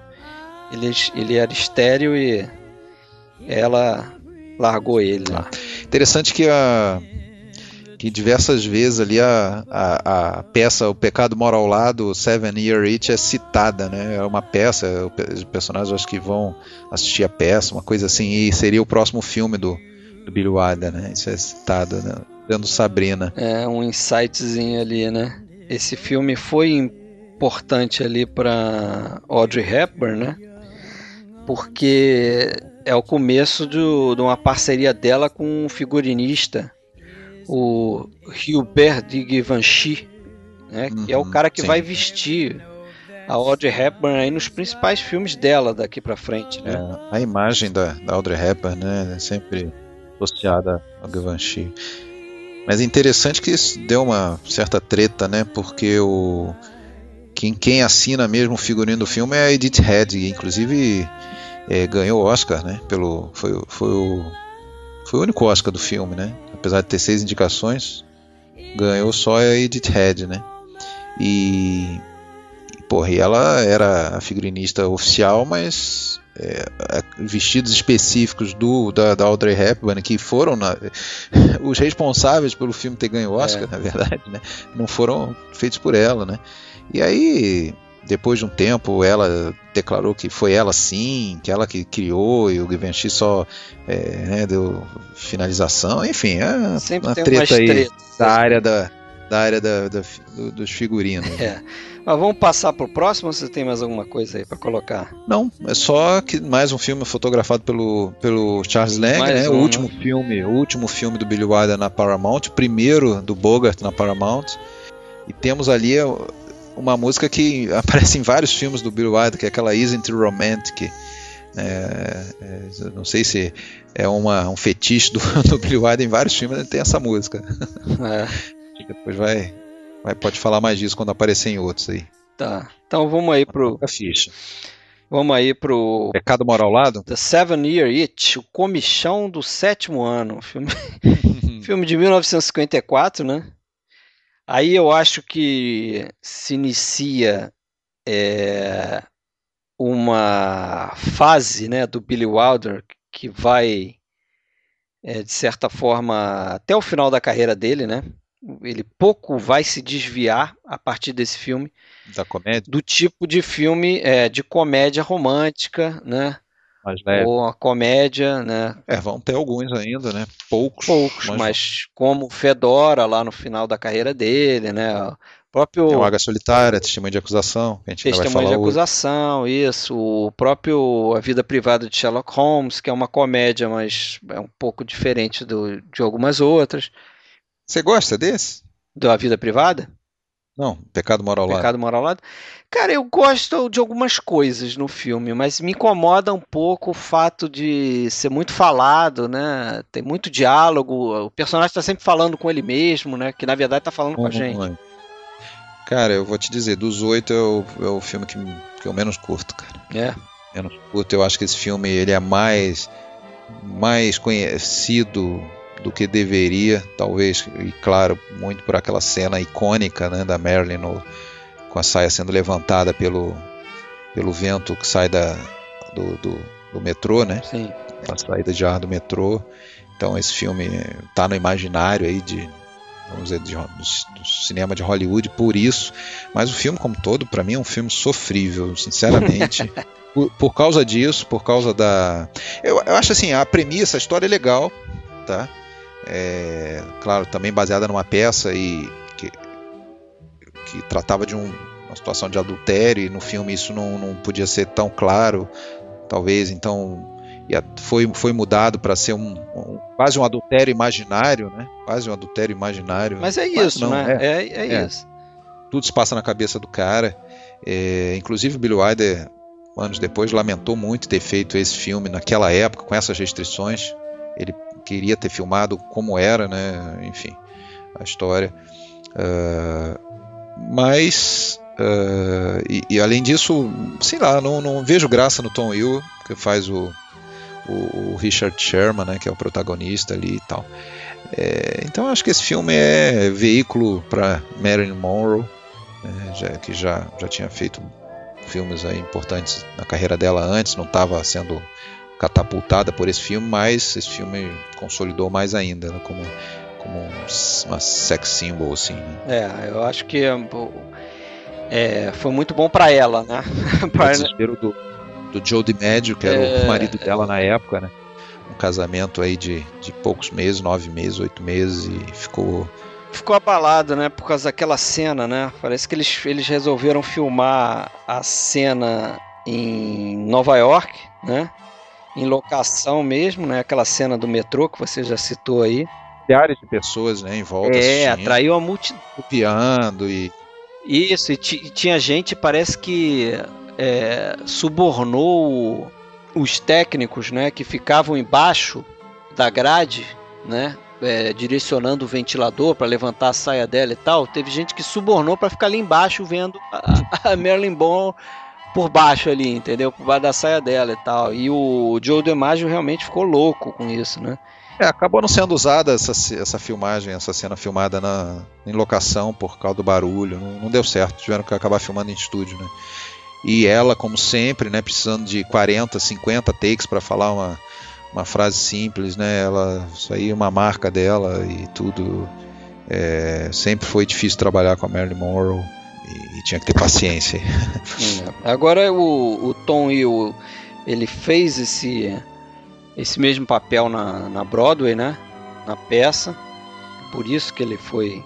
foi é, pensaram no Matal, né? É, o Otto Matal chegou a fazer teste, né, para fazer o filme, mas acabaram escolhendo. Foi bem, foi bem, mas só que não queriam botar ele novato, né? Não quiseram arriscar. Agora, você sabe quem era, quem fazia o papel da Marilyn Monroe na peça? Você não, não vai saber, mas talvez se lembre dela. Vanessa Brown, lembra de Vanessa Brown? Sim, Vanessa Brown. E foi uma grande é. disputa na nossa antiga comunidade, né? Aí uma é, inside é, joke aí. Uma, uma quase, quase Ingrid Mer, né? Lembra disso? Tinha uma foto da Vanessa Brown naquele filme Tarde Demais, não é isso? isso que ela era empregada? Isso. E um dos nossos e amigos. Tinha gente que jurava que era o Ingrid Bergman. isso aí foi engraçado. Mas é um inside joke aqui que não veio o caso, é. né? Único filme do Billy Wilder na Fox. Isso. Fez muito sucesso de bilheteria, o que confirma para mim que o público é, muda ao longo do tempo, né? Porra, você vê que dos três filmes que falamos até agora, ou, ou quatro, já não lembro mais, do, dos quatro filmes que falamos até agora, o que, mais, o que nós dois mais gostamos é, é o filme que foi um fracasso e, e, outros filmes que fizeram muito sucesso a gente já não gosta tanto, né? Enfim, é outro público, né? E a Merlin tinha uma cláusula contratual que os filmes dela tinham que ser coloridos, né? Então o Billy Wilder gostava muito de fazer filme preto e branco. E, mas esse ele teve que fazer colorido. Não sei se foi o primeiro filme colorido. Não, acho que o. Não, não foi ele fez a Valsa, Valsa do, do, Imperador. Imperador? Tá certo. E, mas depois ele conseguiu convencê-la a filmar em preto e branco lá no Quanto Mais Quente Melhor. Né? Isso, quando a gente chegar lá, né? Tem uma razão por ter sido em preto e branco, né? Escolha em preto e branco, mas a gente discute lá. E a personagem dela não tem nome, né? Não sei se você reparou isso aí. É... Não, é The é... Girl, né? Legal. É... No, no, crédito dela é The Girl. Agora, você citou o marido era o culpado, né? É legal lembrar aqui que a gente tem a participação do Oscar Omolka. Ah, sim, verdade. Que faz o marido, justamente, nesse filme do Hitchcock, né? Ah, já que é pra falar de filme de Hitchcock, eu lembrei, cara. Eu ia falar, mas eu acabei deixando. Aquela moça do, do Montanha dos Sete Abutres, da, da senhorinha que faz a tapeçaria lá. Ela é empregada lá do Festim Diabólico. Ah, é. é verdade, é verdade. E eu acho que tem também uma piada interna ali quando o personagem do Tatum vira para ela e fala assim: Ah, é, é, imagina, só vai ter notícia se você for e esconder um corpo num baú, o crime do, o crime do baú. É, ah, acho que tem uma piada ali. ali é, mas tudo bem. É, tem depois, né? Porque o Se bem que o Rope é de, é de 48. 48, é, é. é verdade. Mas aqui também tem a Carolyn Jones. Carolyn Jones que depois fez alguns filmes aí, muito como coadjuvante, mas é, fez papel principal também. Ela tá naquele Duelo de Titãs, um filme também com Kirk Douglas, com Anthony Quinn. Né? Ela depois foi a Mortícia na, na família Adams, né? no seriado da, da Ah, década de quem é. 60. Carolyn Jones. Uhum. Ela faz um papel aqui, acho que é a secretária do, Isso, isso. do Tom É. Igor, né? Uhum. Mas esse filme, pra mim, já tá bem discutido aí. Acho que também não, Ficou envelhecido. não merece muito mais, não. A gente pode ir pro próximo aí, que é o Águia Solitária, né? Eu confesso que, que vi esse filme há muito tempo atrás, lembro de uma coisa ou outra, não consegui rever aqui para esse podcast, mas eu lembro que era um bom filme, assim, né? Ah, então deixa eu falar porque eu gosto. Ah, fala aí, mas acho que é um dos únicos filmes biográficos, né, na carreira do, do Billy É, Wilder. não, é um filme, é um ponto fora da curva no, na filmografia do Billy Wilder, sem dúvida alguma, um filme biográfico. É, você não vê é, nesse, nesse filme é, a, a marca do Billy Wilder de maneira nenhuma, mas eu acho que era uma história que ele gostava, né? Inclusive tem um filme era no próprio, acho que era no próprio Montanha dos Sete Abutres, em que é citado o Lindbergh, né? Então, o Charles Lindbergh, o aviador, que é o biografado aí do Águia Solitária, que na verdade, o título original é The Spirit of St. Louis, que é o nome do avião é, que o piloto americano Charles Lindbergh usou para fazer o, o voo, o primeiro voo atra- é, atravessando o Oceano Atlântico, né? Saiu de Nova York até Paris em 33 horas e um voo solitário, sem, sem comunicação, é, num avião, vamos dizer, quase fabricação é, é, artesanal, né, para essa aventura. E eu gosto, é um, é- é um filme que seria bem classificado como um filme de sessão da tarde. Tá? Mas é uma sessão da tarde agradável, mas tem um problema seríssimo que é que foi é, o filme foi um fracasso de bilheteria filme da Warner, o Jack Warner é, apontou a culpa desse fracasso e eu acho que isso é quase unânime que é a, a péssima escolha do James Stewart para o papel. Mas o James Stewart forçou, né, para fazer esse papel, pelo que eu vi aí. Ele queria muito fazer esse papel. Né, Ele gostava, inclusive o James Stewart foi aviador. Mas o James Stewart estava com 47 anos na, na época das É. filmagens, foi filmado em 55, E o Lindbergh tinha 25. Né? é quase o dobro, né, da idade. Eu- é, muita gente considera, e eu concordo, que o ideal para esse papel era um ator mais novo e até talvez desconhecido, né, porque a partir do momento que você tem um figurão como James Stewart, fica difícil assim você não ver ali o James Stewart, né? Você- É. eu, eu- assim, não- isso não chega a atrapalhar muito o filme, mas a gente percebe que que, que tá mal escalado ali, sabe? Não, isso aí é, é, poderia ter sido ter sido melhor, né? A fotografia do Robert Burks, né, que é um diretor que foi um, um diretor de fotografia que foi muito vinculado ao Hitchcock, fez 12 filmes com Hitchcock, Sim, o braço direito dele. né? Pacto Sinistro, até Marne. é, Não é um filme assim tão lembrado, mas eu gosto, é um bom entretenimento. Talvez é um pouquinho comprido demais, tem, sei lá, 2 horas e 15 mais ou menos. Né? Mas. E, e- e é isso, não, não é um filme assim que tenha tanta coisa para se falar. Né? Provavelmente da, da, da- eu, eu não sei sobre a história real da, do voo, né? Não sei maiores detalhes, então é possível que o filme dê muitas floreadas, como são normalmente é, acontece normalmente com filmes biográficos, mas é um bom entretenimento. Beleza. Em 1957 ele lança também, né? Amor na Tarde, Love in the Afternoon. É outro filme também. Esse talvez aí um dos pontos baixos mesmo na carreira dele, né? Eu acho que esse filme aí ele falta aquele detalhe, né, que a gente está acostumado nos roteiros do, do Billy Wilder, né? Que é aquela aquela premissa diferente, aquela aquele aquele argumento forte, né? Aquela, aquele detalhe que, que você pode resumir o filme numa frase. Se você falar para alguém sobre o que é o filme numa frase, em duas frases, a pessoa pode dizer: pô, esse filme parece legal. né? Porque tem aquele twist, tem aquela coisa diferente, como por exemplo no caso aí do Montanha de Sete Abutres. Você chegar para alguém e falar, pô, é uma história de um jornalista que utiliza lá a história de um cara preso numa montanha para, né, cria um circo em volta disso e tal, e corrompe as pessoas em volta e tal. Você resumiu o filme e o filme parece interessante. Aqui falta aquela fagulha, né? É, sem dúvida. Torna, torna o roteiro legal. Essa é a minha impressão sobre esse filme, né? É, acho que não tem química nenhuma né, entre o Gary Cooper e a, e Audrey Hepburn. Não, não, não, não, fica muito convincente. O Gary Cooper não. não, não o personagem muito, dele é raso também, né? É raso, não fica muito bem como um, um pegador, né, um garanhão. é, eu acho assim. para não falar que é tudo ruim, eu gosto bastante da atuação do Maurice Chevalier, que faz o, o Claude Chavassi, o pai dela, né? o, que é o, que é o detetive, eu acho até que é, talvez é interessante. seja o personagem mais interessante do filme, mas, mas eu sempre sinto que o, o Chevalier tá lutando com o inglês ali para falar. Sim, sim, isso sim. O diálogo. Isso é verdade. A Audrey Hepburn estava dividindo, estava ao mesmo tempo filmando Cinderela em Paris, lá com Stanley Donen e Fred Astaire, mais um filme que ela faz par romântico com um cara bem mais um cara velho. bem mais velho, né? É. Então ela estava se especializando nisso, né? Inclusive o Cary Grant tinha sido chamado para esse filme e recusou por se achar velho demais, sendo é. que o Cary Grant era, acho que cinco ou seis anos mais novo do que o Gary Cooper, né? Eu acho que faltou um certo senso de ridículo. E o Gary Cooper, como era um grande astro e tudo, ele foi muito criticado por, por justamente por isso, por, por não ter é, tido o bom senso de recusar esse papel, por ter aceitado.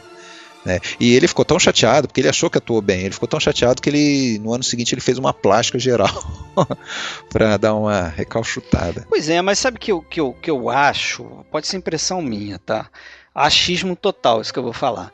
Mas eu acho que tem muito no início do filme um certo cuidado por não expor muito Gary Cooper. Você não sentiu isso não? Tem, ele tem. aparece naquele apartamento meio na penumbra, você não vê direito o rosto dele, não tem muito close dele. Eu acho que deram uma protegida nele ali, o próprio Billy Wilder, né? Pra, assim, pra não revelar que ele é um cara porra, bem mais velho ali do que ele aparentava ali, né? Do que ele era no filme, né? Pô, agora tem um, detalhe, tem um detalhezinho nesse filme que eu não sei se você leu, se você reparou, mas tem uma hora que ela que ela rouba lá o, o do arquivo do pai uns recortes de jornal sobre o, o personagem do Cooper, é o Flanagan, né? E, e aí tem até jornal japonês, né, dizendo lá que, é, que teoricamente ele teria ido lá e tido caso com geixas e tal. E eu, eu, eu não voltei para ver, mas eu li que é a mesma a mesma imagem de jornal japonês do Cidadão Kane, lá dos recortes do Cine Jornal, que mostra que eles só botaram alguma coisa por cima, assim. Não, não, não, não levei muita fé nisso, não voltei para ver. Né? Agora, esse filme aqui é, pode não ser muito bom, mas serviu, teve uma importância muito grande, porque é o primeiro filme né, é, da parceria do Billy Wilder com o segundo grande colaborador dele ao escrever roteiro, que é o I.L. Diamond. É até um trava-língua se falar o nome desse cara, né? I.L. Diamond. I.L. Diamond. I.L. Diamond. I.L. Diamante. É. I.L. Diamante. Ele mesmo, é bom que ele tem um apelido, né? Easy Diamond, que aí fica até mais easy pra gente falar esse nome dele aí, né? Que vai ser um cara que vai fazer 12 filmes com, com o Billy Wilder, né? Escrevendo roteiro ali até o quase o final da carreira. Até o final, né? É. Então é, é um filme importante por dar o pontapé inicial aí nessa colaboração. Mas eu acho que não tem muito mais o que falar nesse filme, né? A gente pode ir pro para dois importantes aí. Para né? dois importantes agora para a gente finalizar. Que o outro também lançado em 1957, né? O terceiro filme lançado em 57, esses três últimos que a gente falou, que é o Testemunho de Acusação. Such is the prosecution's case. Now it is the turn of the defense. We could present on behalf of the prisoner a variety of witnesses to his character, his war record, the lack of criminal or evil association in his past. However, only one witness can shed new light on this tragic riddle the prisoner himself. Members of the jury, I call Leonard Stephen Vole. Witness for the Prosecution, um filme que eu gosto bastante. Eu não sei se você tem o mesmo apreço assim. Mas aí eu acho aqui que tem aquela, aquele equilíbrio que eu mencionei que não tem no Stalag 17, que é aquela, aquele equilíbrio legal entre comédia e drama, né? Porque é um drama de tribunal, né? É um, é um filme que foi baseado num, numa peça, né? Num conto que a Agatha Christie escreveu em 1925 e que depois ela usou para fa fazer uma peça e publicou em 1932. A mão do traidor, né? Foi publicado em 25, depois ela mudou o título para peça, né? Mas tem essa coisa também de ter ali o, o tom cômico principalmente em volta do personagem do Charles Lawton e da Elsa Lanchester, né, que a gente lembra que era casada com o Lawton na, na época, né? Sim. Há quase 30 anos eles estavam casados ali. E eu acho que a química deles aqui, ao contrário da química do. É sensacional, o Charles Lawton. Com a Audrey Hepburn, a Sabrina, funciona muito ali, né? Se, se, o Charles Lawton sempre, sempre foi considerado um dos grandes atores assim, da história do cinema. E, e sim, em muitos filmes eu acho ele talvez exagerado tal. Nesse filme eu acho, porra, ele perfeito, tá muito bem mesmo. E, e mostra assim porque que ele que ele tem esse, esse nome todo, né? O, o, o, inclusive toda essa parte cômica ela não existia na peça da Agatha Christie e até a, na peça o, o enfoque era sobre era, era muito mais no, no personagem do Leonard Vole, né, que seria o, o Tyrone Power no filme. É, ele era o, o, centro da atenção e no filme isso fica praticamente mais no, no, no personagem do Lawton. Né? Eu acho que ele é praticamente o protagonista do filme, né? é. o, o, advogado. Sir, Sir Wilfrid. E eu também eu acho a atuação dele brilhante ali, né? É o ponto central do filme, ele tá muito cômico, né? E é, é curioso lembrar, tem algumas historinhas, né? Acerca aí do, do Charles Lawton para se preparar para fazer esse filme, por exemplo, disse que ele ele estava meio inseguro, né, de, de interpretar alguém com um personagem com problemas cardíacos, né? Ele tem problema cardíaco no a gente fica sabendo isso logo no início do filme, né? Que ele inclusive é impedido de exercer a profissão de advogado por conta disso. E parece que ele para testar se ele se ele estava né, desenvolvendo bem o personagem dele, ele teria é, fabricado um ataque cardíaco em casa, né, à beira da piscina, e a esposa dele, que é Elsa Lanchester, que é a outra a, a atriz que está no filme, né? Faz a enfermeira. Ficou desesperada. Teria ficado desesperada ali, ela empregada, correndo para socorrer ele e tal. E ele falou: Não, não, só estava aqui vendo se colava, se uhum. eu estava interpretando bem, né? Pois é.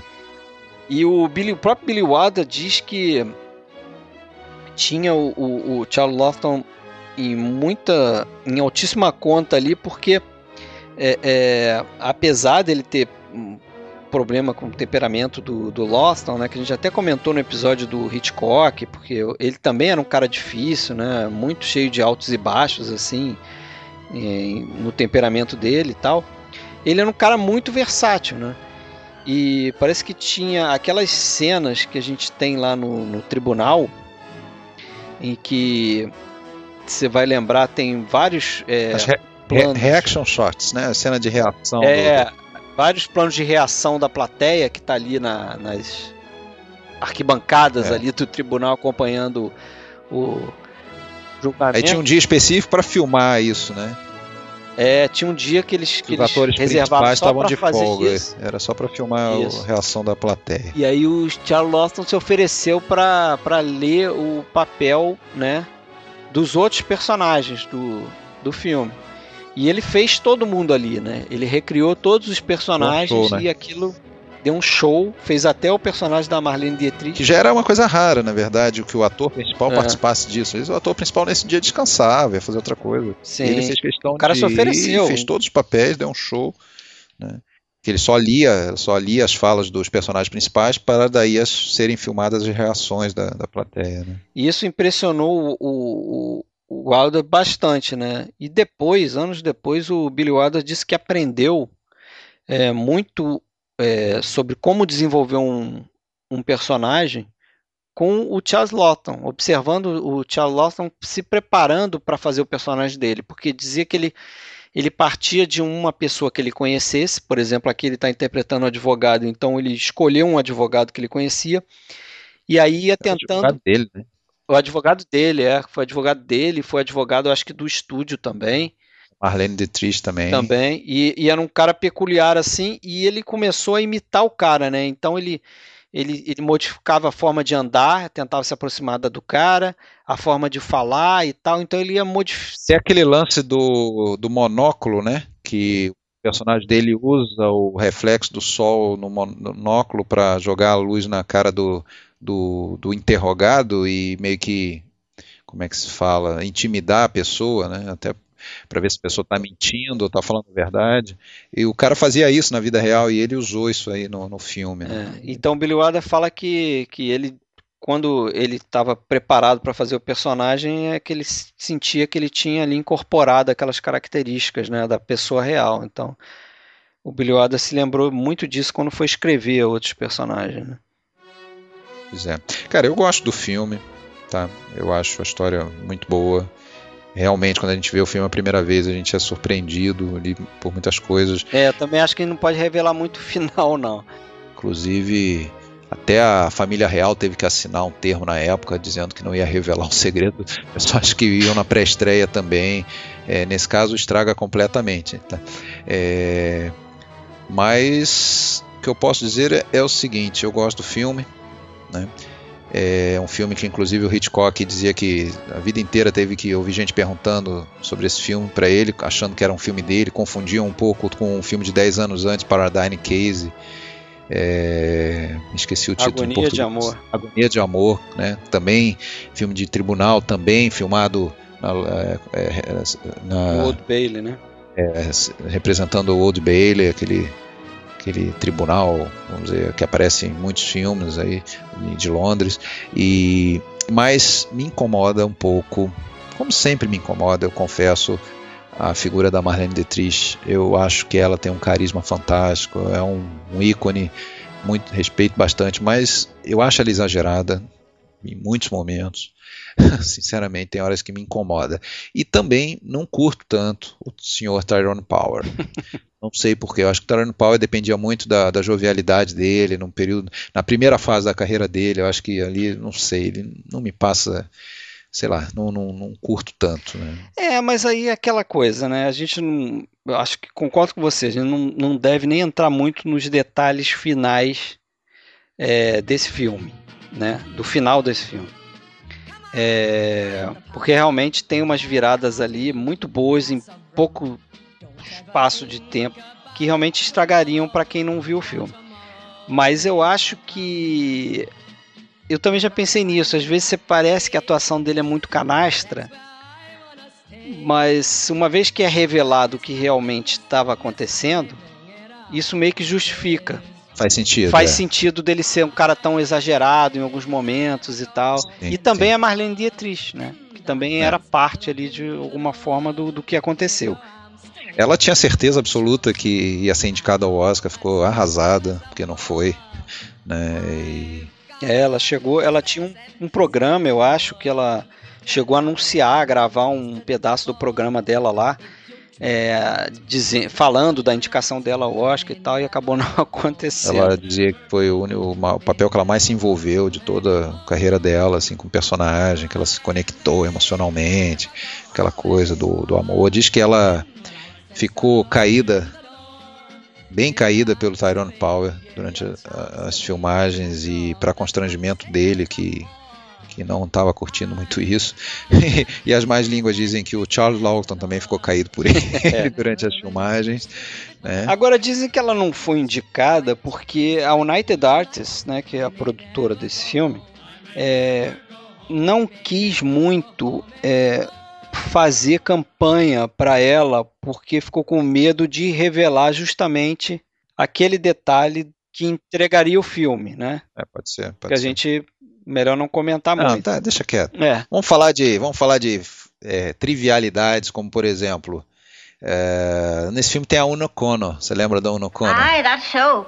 Four and sixpence are paid every week. Oh, that's a terrible lot of money for a working woman to pay. I am sure that many agree with you. Now then, Miss Mackenzie, did you recently apply to the National Health Insurance for a hearing aid? For, for, for, for, for what? My lord, I must protest against the manner in which this question is being put. I will repeat the question, my lord. Lembro, lembro. Fez outro filme com a Elsa Lanchester. Isso, a noiva de Frankenstein. Frankenstein. Ela tá lá. É, papel marcante. É. Uma figura assim que é difícil de não lembrar dela quando a gente vê um filme. Tem também a Norma, Norma Verden, a mulher assassinada, né? Ah, sim. Filme, né? Ela é uma, ela é uma daquelas do Pacto Sinistro do Hitchcock, né? É, Lembra? Lembro, lembro. Aquela que ele, o, o personagem do Bruno Anthony fica testando ali como estrangular, né? É, enforcar, né? E, e assim, eu, o papel dela, Marlene Dietrich, teve Ava Gardner, Rita Hayworth também consideradas para o papel, né? E no caso do, do, do Leonardo Vole, Vivian Lee também. a Vivian Lee, né? O Leonardo Vole, né? Que tem até discussões aí sobre esse sobrenome, né? Por que, que a Agatha Christie Vole significa, eu acho que ratazana em, em- na língua inglesa, né? E- mas tem uma série de, de, de possibilidades aí, além de ratazana, Vole seria o cara cara enganador e tudo mais também, né? Então tudo que caía como uma luva no personagem ali do, do Tyrone Power, né? Então também diz que tentaram o William Holden que não estava disponível, depois se aproximaram do Tyrone Power que recusou, né? Aí tentaram Gene Kelly, Kirk Douglas, Glenn Ford, Jack Lemmon, até Roger Moore. não, não deu certo com ninguém. Aí depois convenceram o Tyrone Power com uma proposta de fazer dois filmes, 300 mil dólares cada. né? Sendo que o segundo filme seria A Rainha de Sabá, mas ele não completou, já que o, esse, esse, na verdade, o Testemunha da Testemunha de Acusação foi o último filme que ele completou, né? Ele morreu durante as filmagens do Rainha de Sabá, morreu de ataque cardíaco, curiosamente, né? Apesar de ser o Charles Lockton que sofreu do coração, foi o Tyrone Power É. que morreu jovem, aí 40 e poucos anos, né? 44 anos, né? E, porra, a minha idade, cara. É. Sai fora. é, mas o, os próprios atores não sabiam, né? Não- eles, as últimas 10 páginas de roteiro chegaram no dia da filmagem mesmo, no último dia, assim, para filmar aquela parte final toda. É, ali. de novo o Billy Wilder faz isso, né? Como ele fez no, no Inferno número 17, ele dá uma escondidinha ali em alguns aspectos do roteiro para justamente manter o elenco ali, né? É, surpreso também, né? A Agatha Christie gostou, né? Diz que ela, na época, considerou o melhor filme baseado em livro dela até então, 57. Depois ela reveria isso com o Assassinato no Oriente Express, 74, assim que ela diz que aprovou também. É, tem outros atores, né, só para citar aqui alguns atores coadjuvantes que acho que estão também muito bem nesse filme, né? Como é o caso do Thorin Thatcher, que é o, o cara que faz o promotor, né? O Henry Daniel e tem o John Williams também, né? Que não é o compositor, É, o John Williams que estava no Sabrina também, né? O pai da, da Sabrina, é o pai da Sabrina. E John Williams que fez muito filme com Hitchcock também, né? Tá no Ladrão de Casaca também. Disque M para matar. Também é o detetive, né, do Disquem para Matar. É figurinha fácil aí em alguns filmes aí, ingleses, sobretudo, né? E um pouquinho das indicações, né, desse do testemunho de acusação, já que ele recebeu aí seis indicações para o Oscar, né? O casal recebeu ali, né? O casal na vida real, o Charles Lawton e a Elsa Lanchester foram indicados, né? E também o filme foi indicado a melhor filme né? O Billy Wilder de novo com a indicação à direção, né? Você vê como o Billy Wilder era indicado a melhor diretor, né? Nesse, nesse trajeto aí da carreira dele que a gente está abordando por enquanto. E foi indicado também a som e edição. Foram seis é, Oscars ao total indicação, né? E ganhou quais mesmo? Eu- Eu acho que não ganhou nenhum, cara. Não ganhou, né? Não ganhou nenhum. Passou batido nos seis, né? Mas foi um grande sucesso de bilheteria também. Aí faturou acho que quase o triplo aí do que gastou, né? Para fazer o filme. É um filme que eu tenho é, como um bom filme aí. Gosto muito desse filme. É um bom filme, sem dúvida. Mas eu não sei se você concorda, é um filme que também não tem muito a cara do, do Billy Wilder, né? Não sei, É, mas, acho que mas sei lá, o Billy Wilder também é muito versátil, né? versátil, né? É, tudo bem. Fez filme de guerra, fez filme É, no ar. então eu acho É que, que eu- assim, ele foge um pouco daquilo que a gente falou, né? Ele vai começar a fazer muita comédia, né? Até o, o- a última parte do, da nossa saga aqui, da nossa trilogia aqui de, da carreira do Billy Wilder, vai ter muito mais comédia, né? Vai ter um ou dois filmes aí que não vão ser comédias românticas, como é o próximo filme. Quanto mais quente, melhor. Some Like It Hot, né? filme de 59, o último filme aí que a gente vai comentar. What's the matter now? How do they walk in these things, huh? How do they keep their balance? Must be the way the weight is distributed. Now, come on. So drafty. They must be catching cold all the time, huh? Will you quit stalling? We're gonna miss the train. I feel naked. I feel like everybody's staring at me. With those legs, are you crazy? Now, come on.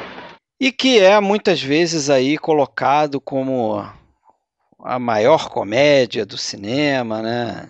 Melhor comédia, esses títulos de melhor isso, melhor aquilo. Só atrapalham. Só atrapalham, né? Eu acho que esse aqui é totalmente contestável, né? Ainda mais comédia, que é uma coisa muito de gosto, né? Muito pessoal, é, né? Muito pessoal, de época, de local, de cultura, é. enfim. Mas certamente é uma comédia muito engraçada. É uma screwball comedy, né? Na verdade.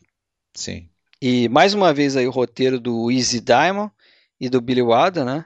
Inclusive inspirado num, num filme francês de 1935 chamado Fanfare d'amour. Uhum. Fotografia do Lang. Mais uma vez a fotografia de Charles Lang, né? Também interessante, né? Até porque aquilo que eu falei, esse filme foi feito em preto e branco, né? É, em 1959, né, cada vez menos se fazia filme preto e branco, né? Lembrar que em 59 teve o Ben-Hur, né, que era aquele, aquele espetáculo de, de cinemascope e cores e não sei o que, e tantos outros filmes que estavam sendo produzidos ali na época. Mas esse filme foi feito em preto e branco muito porque se achou que a caracterização do, do Tony Curtis e do Jack Lemmon não estavam funcionando muito com cores, né? Estavam ficando muito bizarros ali, esquisitos. E aí resolveram fazer o filme preto e branco. Isso é o que se conta, né? É, o que se conta, na verdade, é que eles também testaram, né? Isso, isso aí sim, né? O preto e branco funcionaria melhor. É, até porque também ajuda muito o preto e branco, porque o filme é ambientado ali na época da lei seca. Sim, sim, combina. Né? De gangster. Tem um, uma nuance toda de gangster ali no início, personagem do George Raft. É. Inclusive tem uma piada interna ali sobre Muito boa da moedinha, dele, né? Scarface, né? Esse truque barato. É. Ficar jogando a moedinha, aquela coisa de, né, de, de bandido, ficar jogando a moedinha pro alto e pegando. E, mas o Tony Curtis e o Jack Lemmon eles testaram ali o, o figurino né, e a caracterização é, travestida né, deles e diz que eles saíram no, pelo estúdio é, vestidos de mulher e ninguém reclamou, ninguém notou, chegaram a usar banheiro, tudo. Acho que a história foi o seguinte, o, o conta isso na entrevista que ele dá pro Michel Simen, lá, aquele crítico. Ele diz que o... Aliás, não é nem o Billy Wilder, é o Jack Lemmon que conta isso, que o Billy Wilder chegou e falou... Depois que o, o Tony Curtis e o Jack Lemmon ficaram satisfeitos lá, porque eles, come... eles testaram várias maquiagens e tal, com, os... com o pessoal ali de caracterização e tal e chegaram num, num acordo lá de que, ah, isso aqui ficou melhor. Aí o Billy Wilder chegou, ah, ficou bom, vocês estão satisfeitos? Então, vai pro banheiro feminino. Porra, banheiro feminino? Como assim? Entra lá no banheiro feminino, quero que vocês entrem no banheiro feminino lá do estúdio lá. Aí eles foram, né, ali, cheio de, de, de cagaço ali, né, entraram todos constrangidos e tal, e nenhuma mulher percebeu. Nenhuma mulher fez um comentário, reclamou. Não... Eles entraram, se maquiaram lá, mexendo no espelho, não sei o quê. E saíram e ninguém é, reconheceu eles, né? Acharam provavelmente que eles eram extras ali que estavam caracterizados para um filme de época e tal. E aí, quando eles saíram, eles contaram isso pro Billy Wilder. O Billy Wilder falou: ah, então é isso, é isso que vocês vão vestir, no... é assim que vocês vão aparecer no filme.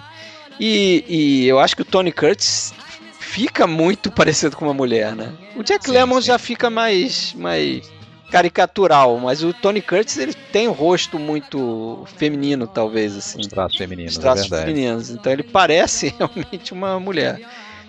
O, o, o chegar a contratar um, um consultor para ensinar eles a andar com salto alto, né? A andar da maneira certa, andar, né? Com salto alto e o o Jack Lemmon, ele depois de umas semanas ali, ele desistiu. Ele falou: não, é, na verdade, ele chegou à conclusão que ele não, ele não queria aprender a andar com salto alto como uma mulher. Ele, ele queria realmente andar de salto alto como um homem tentando usar salto alto, que é o, o que, é, o que tem que acontecer pro personagem dele, é né? um, um travesti. Né? Que ele não, não, não deveria, o personagem não deveria dominar a arte de andar de salto alto, né? Ele deveria ter dificuldade e ficar aparente isso, que ele estava ali duelando com o salto. E o filme, o filme tem umas tiradas de diálogo muito boas, né? Com duplo sentido, aquele melhor estilo do, do Billy Wilder, né? E diversas, assim, é, é coisas que ele coloca assim de, de, de conotação sexual, né? Ao longo do, dos diálogos dos dois ali, né? Ah, talvez a, a, a fala, uma das falas mais né, lembradas da história do cinema, né? A fala final do filme, Nobody's Perfect, daquele ator que eu não lembro o nome agora, que faz o... Joey Brown. Joe Brown, que faz o... o Oswald. O, é, o milionário. Não, aquela cena é sensacional, né? É, só que eles botaram essa fala, mas eles é, tava como meio provisório, assim, não, não seria a fala a definitiva para encerrar o filme.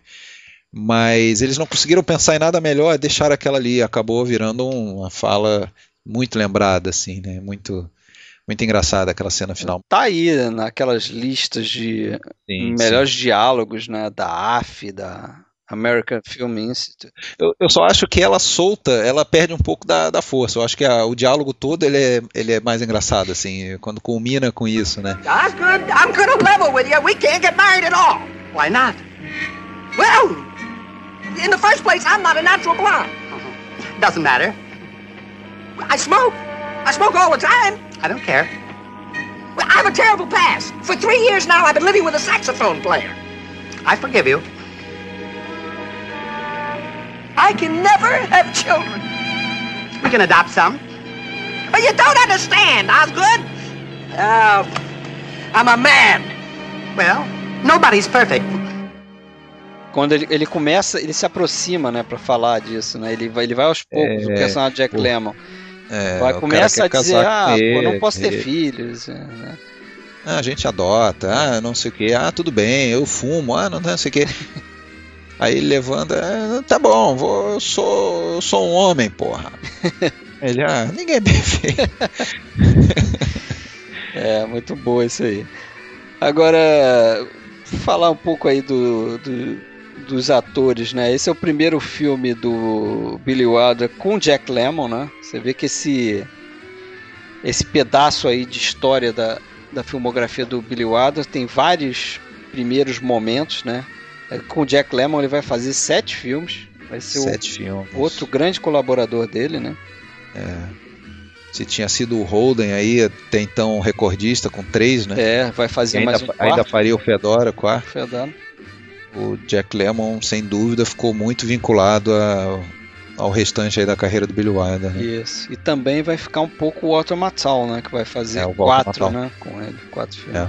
Depois a do, do dos outros nove filmes que ficar, vão ficar para o último episódio, o Jack Lemmon teve nada menos que seis, né? Seis, então, né? Domina ali. Né? do Jack Lemmon. Isso aí. É uma atuação passional, né? É. e o segundo filme com a Marilyn Monroe, né? Uhum. Com o Billy Wilder e aquilo que você falou um pouco antes aí, né? O Billy Wilder aqui ele vai sofrer com a Marilyn Monroe, né? O Billy Wilder que já trabalhou com a Barbara Stanwyck, né, como a gente comentou no outro episódio, pô, e a Barbara Stanwyck era o, o oposto da, da Marilyn Monroe, né? É, super talentosa, né, como atriz. É, Barbara Stanwyck super pontual, sabia as suas falas e muitas vezes as falas dos outros, dos outros personagens. Profissional. Totalmente profissional. E a Marilyn Monroe vai na contramão disso aí né? O Billy Wilder fala que a Marilyn Monroe tinha um problema sério de concentração e ela não conseguia é, decorar a, as falas. Se atrasava muito, né? Se atrasava demais. Ela tinha problema com remédio para dormir, né? Ela era viciada em remédio. Ela estava na, na, ladeira abaixo, né? Já estava chegando pro seu, seu final aí, né? E acho que chegou ao cúmulo aí de ter um, uma cena onde ela precisava falar só onde está o Bourbon. Where's the bourbon? e ela não conseguia falar isso, né? E, e, parece que ele. E ela, nessa cena, ela fica abrindo umas gavetas, procurando a garrafa e tal. E eles chegaram a colocar um texto escrito na gaveta, lá dentro, escrito Where's the Bourbon? para ela ler e falar. Só que ela abria a gaveta errada, que não tinha nada escrito, entendeu? Eles botaram em todas as gavetas e. e acho que chegou um ponto ali que ele desistiu, né? E... Não, tinha outra, outra famosa do It's Me, Sugar. É, pô, conta essa. Tinha que falar só isso. ela tinha que falar só isso. Depois de 40 takes, com ela não conseguindo falar It's Me, Sugar, aí ele começou a botar por escrito ali na frente dela para ela ler. Né? E mesmo assim ela ainda errava. Né? Sugar né? it's ah, me. É. It's sugar me. É, não, tá louco, cara. Realmente ela devia estar tá muito chapada, não é possível. E atrasava, e tinha dia que se recusava a sair do camarim, achava que tava horrível. Nossa, é... foi um problemaço, né? Mas o problema e, e tal como lá no Pecado Marolado aumentou em muito o custo da produção do filme, graças às frescuras e as e o falta de profissionalismo dela. Né? É, e agora ela, o Billy Wilder dizia também, né, que quando, não sei se era uma forma dele afagar o ego dela e tal, mas ele dizia que quando ela atingia aquilo que ele queria, aí ela era era como se fosse um momento mágico ali, né? Ela fazia de uma forma que era única e que É, isso ele falou depois para dar uma, né? É, uma amenizada, né? Diz que ele ficou tão chateado que depois, no final das filmagens, deu uma festa na casa dele para chamar a equipe toda e não convidou ela. Entendeu? Então, é, é, é, verdade. E parece que ela estava grávida, né? Mais uma vez, ela é, fez é. inúmeros abortos ao longo da vida e isso meio que aparece. Não, não aparece, mas a gente percebe que ela está meio cheinha em alguns momentos do filme ali. É, agora ela casada né? com o Arthur Miller, né? O outro marido dela, não era mais o Joe DiMaggio. Mas foi complicado e é engraçado que tinha outra cena lá, aquela cena onde ela, ela conhece o, o Shell Jr., né? O, person... o outro personagem do, do Tony Curtis, né? Do, do, Tony Curtis, é. É, que inclusive ali ele fica parodiando o Cary Grant, né? É, isso ele diz isso, né? Que ele é, se baseou no Cary Grant ali. Pra... Cary Grant. Mas parece que aquela cena ali eles achavam que ia levar uma eternidade porque ela tinha um diálogo, ela tem um diálogo grande ali naquela cena, né? Ela finge ser outra pessoa também e tal. E parece que ali levou 20 minutos para ela fazer a cena. Foi rapidinho. Os caras reservaram acho que três dias para filmar aquela, aquela cena toda. Ali ela tava com remédio em dia, então. Pois é, fez rapidinho, acabou.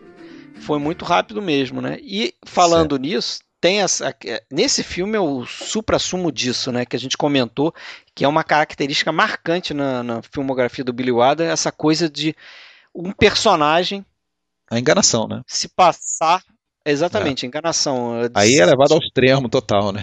levado ao extremo, né? Um personagem se passar por algo que ele não é. Aqui no caso, dois homens se passando por mulheres, né? Entre outras coisas, né? Tem essa cenazinha que a Marilyn Monroe se passa por uma mulher é, culta, né? Uma mulher de classe tal, estilosa. Tem o próprio Tony Curtis se passando por um magnata, que ele também não é. Ele é apenas um saxofonista no filme. Faz três papéis, na verdade. Faz três papéis. Pois é, tem essas coisas aí no filme, né? O, o filme teve numa primeira preview lá avaliações muito ruins, né? E aí o Billy Wilder foi chamado para fazer alterações e se recusou. Disse que Bom, ele falou, ah, pode ser que essa plateia específica tenha regido mal, vamos tentar de novo. E depois nas seguintes foi é, é, foi bem avaliado e daí ficou intocado. Só ele só precisou refazer alguma uma cena lá que é, que o, as risadas é, atrapalharam a própria entendimento da cena, né? As risadas foram tão, né, é, demoradas assim que é, o restante do diálogo não era ouvido. Então ele, ele refilmou colocando um intervalo entre as falas, aquela, aquela cena que tem as maracas, ele tocando maraca lá, Sim. o personagem do Jack Na Lemmon. Cama, né? Aquela, aqueles, aqueles intervalinhos ele tocando maraca lá era para dar tempo do público rir, acabar de rir e ouvir a próxima fala. é isso aí. Tem uma coisa importante também de mencionar nesse filme, é porque a gente falou bastante aí ao longo de vários episódios do podcast Filmes Clássicos sobre o Código Reis, né? E esse filme aqui, de certa forma, ele ajudou a, a pregar aí um martelo no caixão do, do Código Reis, né? De novo, a gente está aqui em 1959, esse código de censura já estava perdendo força, e esse filme aqui é um, um filme que é muito picante para a época, né? Uhum. Ele foi condenado, né, por uma legião da decência católica É, romana. Mas passaram por cima disso, né? Quer dizer, isso não fez muita diferença, né? Não fez, não Quando fez. antes fa- faria, né? E trata de, de né, tem piadas com homossexualismo, né? E é diretamente sobre sexo, né? Então é um filme que ajudou meio que a enterrar aí esse código reis aí. E indicações ao Oscar, teve seis também, né? Tal como o Testemunho da Acusação, e ganhou apenas um, apenas o figurino. É, Ori Kelly, que é o figurinista aí desse filme, né? É um cara aí que também que já vinha de longa data aí né, em Hollywood, fazendo figurino. Jack Lemmon indicado, não ganhou. Billy Wilder indicado por- como diretor, pelo roteiro também, junto com o Diamond. O, o Charles Lang pela cinematografia. E outros atores aí que foram cogitados para o filme. O que, que você acha? Falaram Jerry Lewis tinha sido cogitado. É, o Danny Kaye também, né? Dois Jerry comediantes. até, Jerry Lewis até talvez É, talvez funcionasse. funcionasse, mas. O Dan- Danny Kaye, Anthony Perkins eu vi também. Anthony Perkins. É, eu li, eu li que Anthony Perkins foi cogitado o papel do, do Jerry. Ou, ou Daphne. Jerry barra Daphne. É, eu, eu acho que. É, o que eu tinha lido é que o Tony Curtis, né? Seria o Bob Hope, né? Não, que o Tony Curtis Não. teria sido a única escolha. Foi isso que eu li, né? Não sei, Ah, é tá. aquela coisa. A gente lê tanta coisa que. É, a gente vê tanta coisa, né? E parece que pro papel do Jack Lemmon também pensaram no, no Frank Sinatra. Estranhíssimo, né? Essas lembranças ah, ficam meio perdidas, porque quando é um filme já tão, né, de tanto tempo e tão visto, revisto, avaliado, a gente vincula aquele. É Jack Lemmon e Tony Curtis, e não dá pra imaginar outros no, no- no lugar, né, cara? Eu acho que. É, mas eu acho que é o, é o primeiro filme de destaque assim do, do Jack Lemmon, né? Sim. Ele tinha, ele foi descoberto pelo Billy Wilder fazendo outro filme, né? Chamado Operation Mad Ball, que aqui no Brasil chamou o Baile Maluco, uma comédia aí que o Billy Wilder viu e gostou, né? E acabou escolhendo ele. Mas que bom que escolheu, né? Porque eu acho que ele vai fazer uma duplinha muito boa aí com o, com o Billy Wilder, né? Nos próximos filmes aí que a gente vai comentar. Já o Tony Curtis, eu acho que ele já tinha estourado com o é, Sweet Smell of Success. Eu sempre esqueço, eu acho que eu lembro mais dos títulos em inglês, cara. Embriaguez É, sucesso. Embriaguez do Sucesso. Com sim. Lancaster, outro filmaço É. também. Já tinha estourado e depois no ano seguinte faria aí o Spartacus também, né? Um papel importante na carreira dele. Também. Ele tava em ascensão aqui, né? Nessa época. Depois vou fazer filme com o Sidney Poitier também, né? Aquele Acorrentados. Ah, sim, sim. Ele vai tava na- aí Sim. ascendendo na carreira. Pois é. E aí nós tratamos de uma segunda etapa da, da carreira do, do Billy Wilder, né? Falamos de oito filmes. E vamos pra terceira, né? Terceiro episódio, temos mais nove filmes ainda para falar. Também abrimos já com um filmaço, né? Se meu apartamento falasse. Isso aí. Depois mais alguns, até o Buddy Buddy de 1981. Amigos, amigos, negócios à parte. É isso aí? É isso aí. Por hoje tá bom. Valeu então. Um abraço aí, cara. Abraço, Fred, abraço aos ouvintes. Até a próxima. Running wild, lost control. Running wild, mighty bold. Feeling gay, reckless too. Carefree mind all the time, never blue. Always going, don't know where. Always showing, I don't care.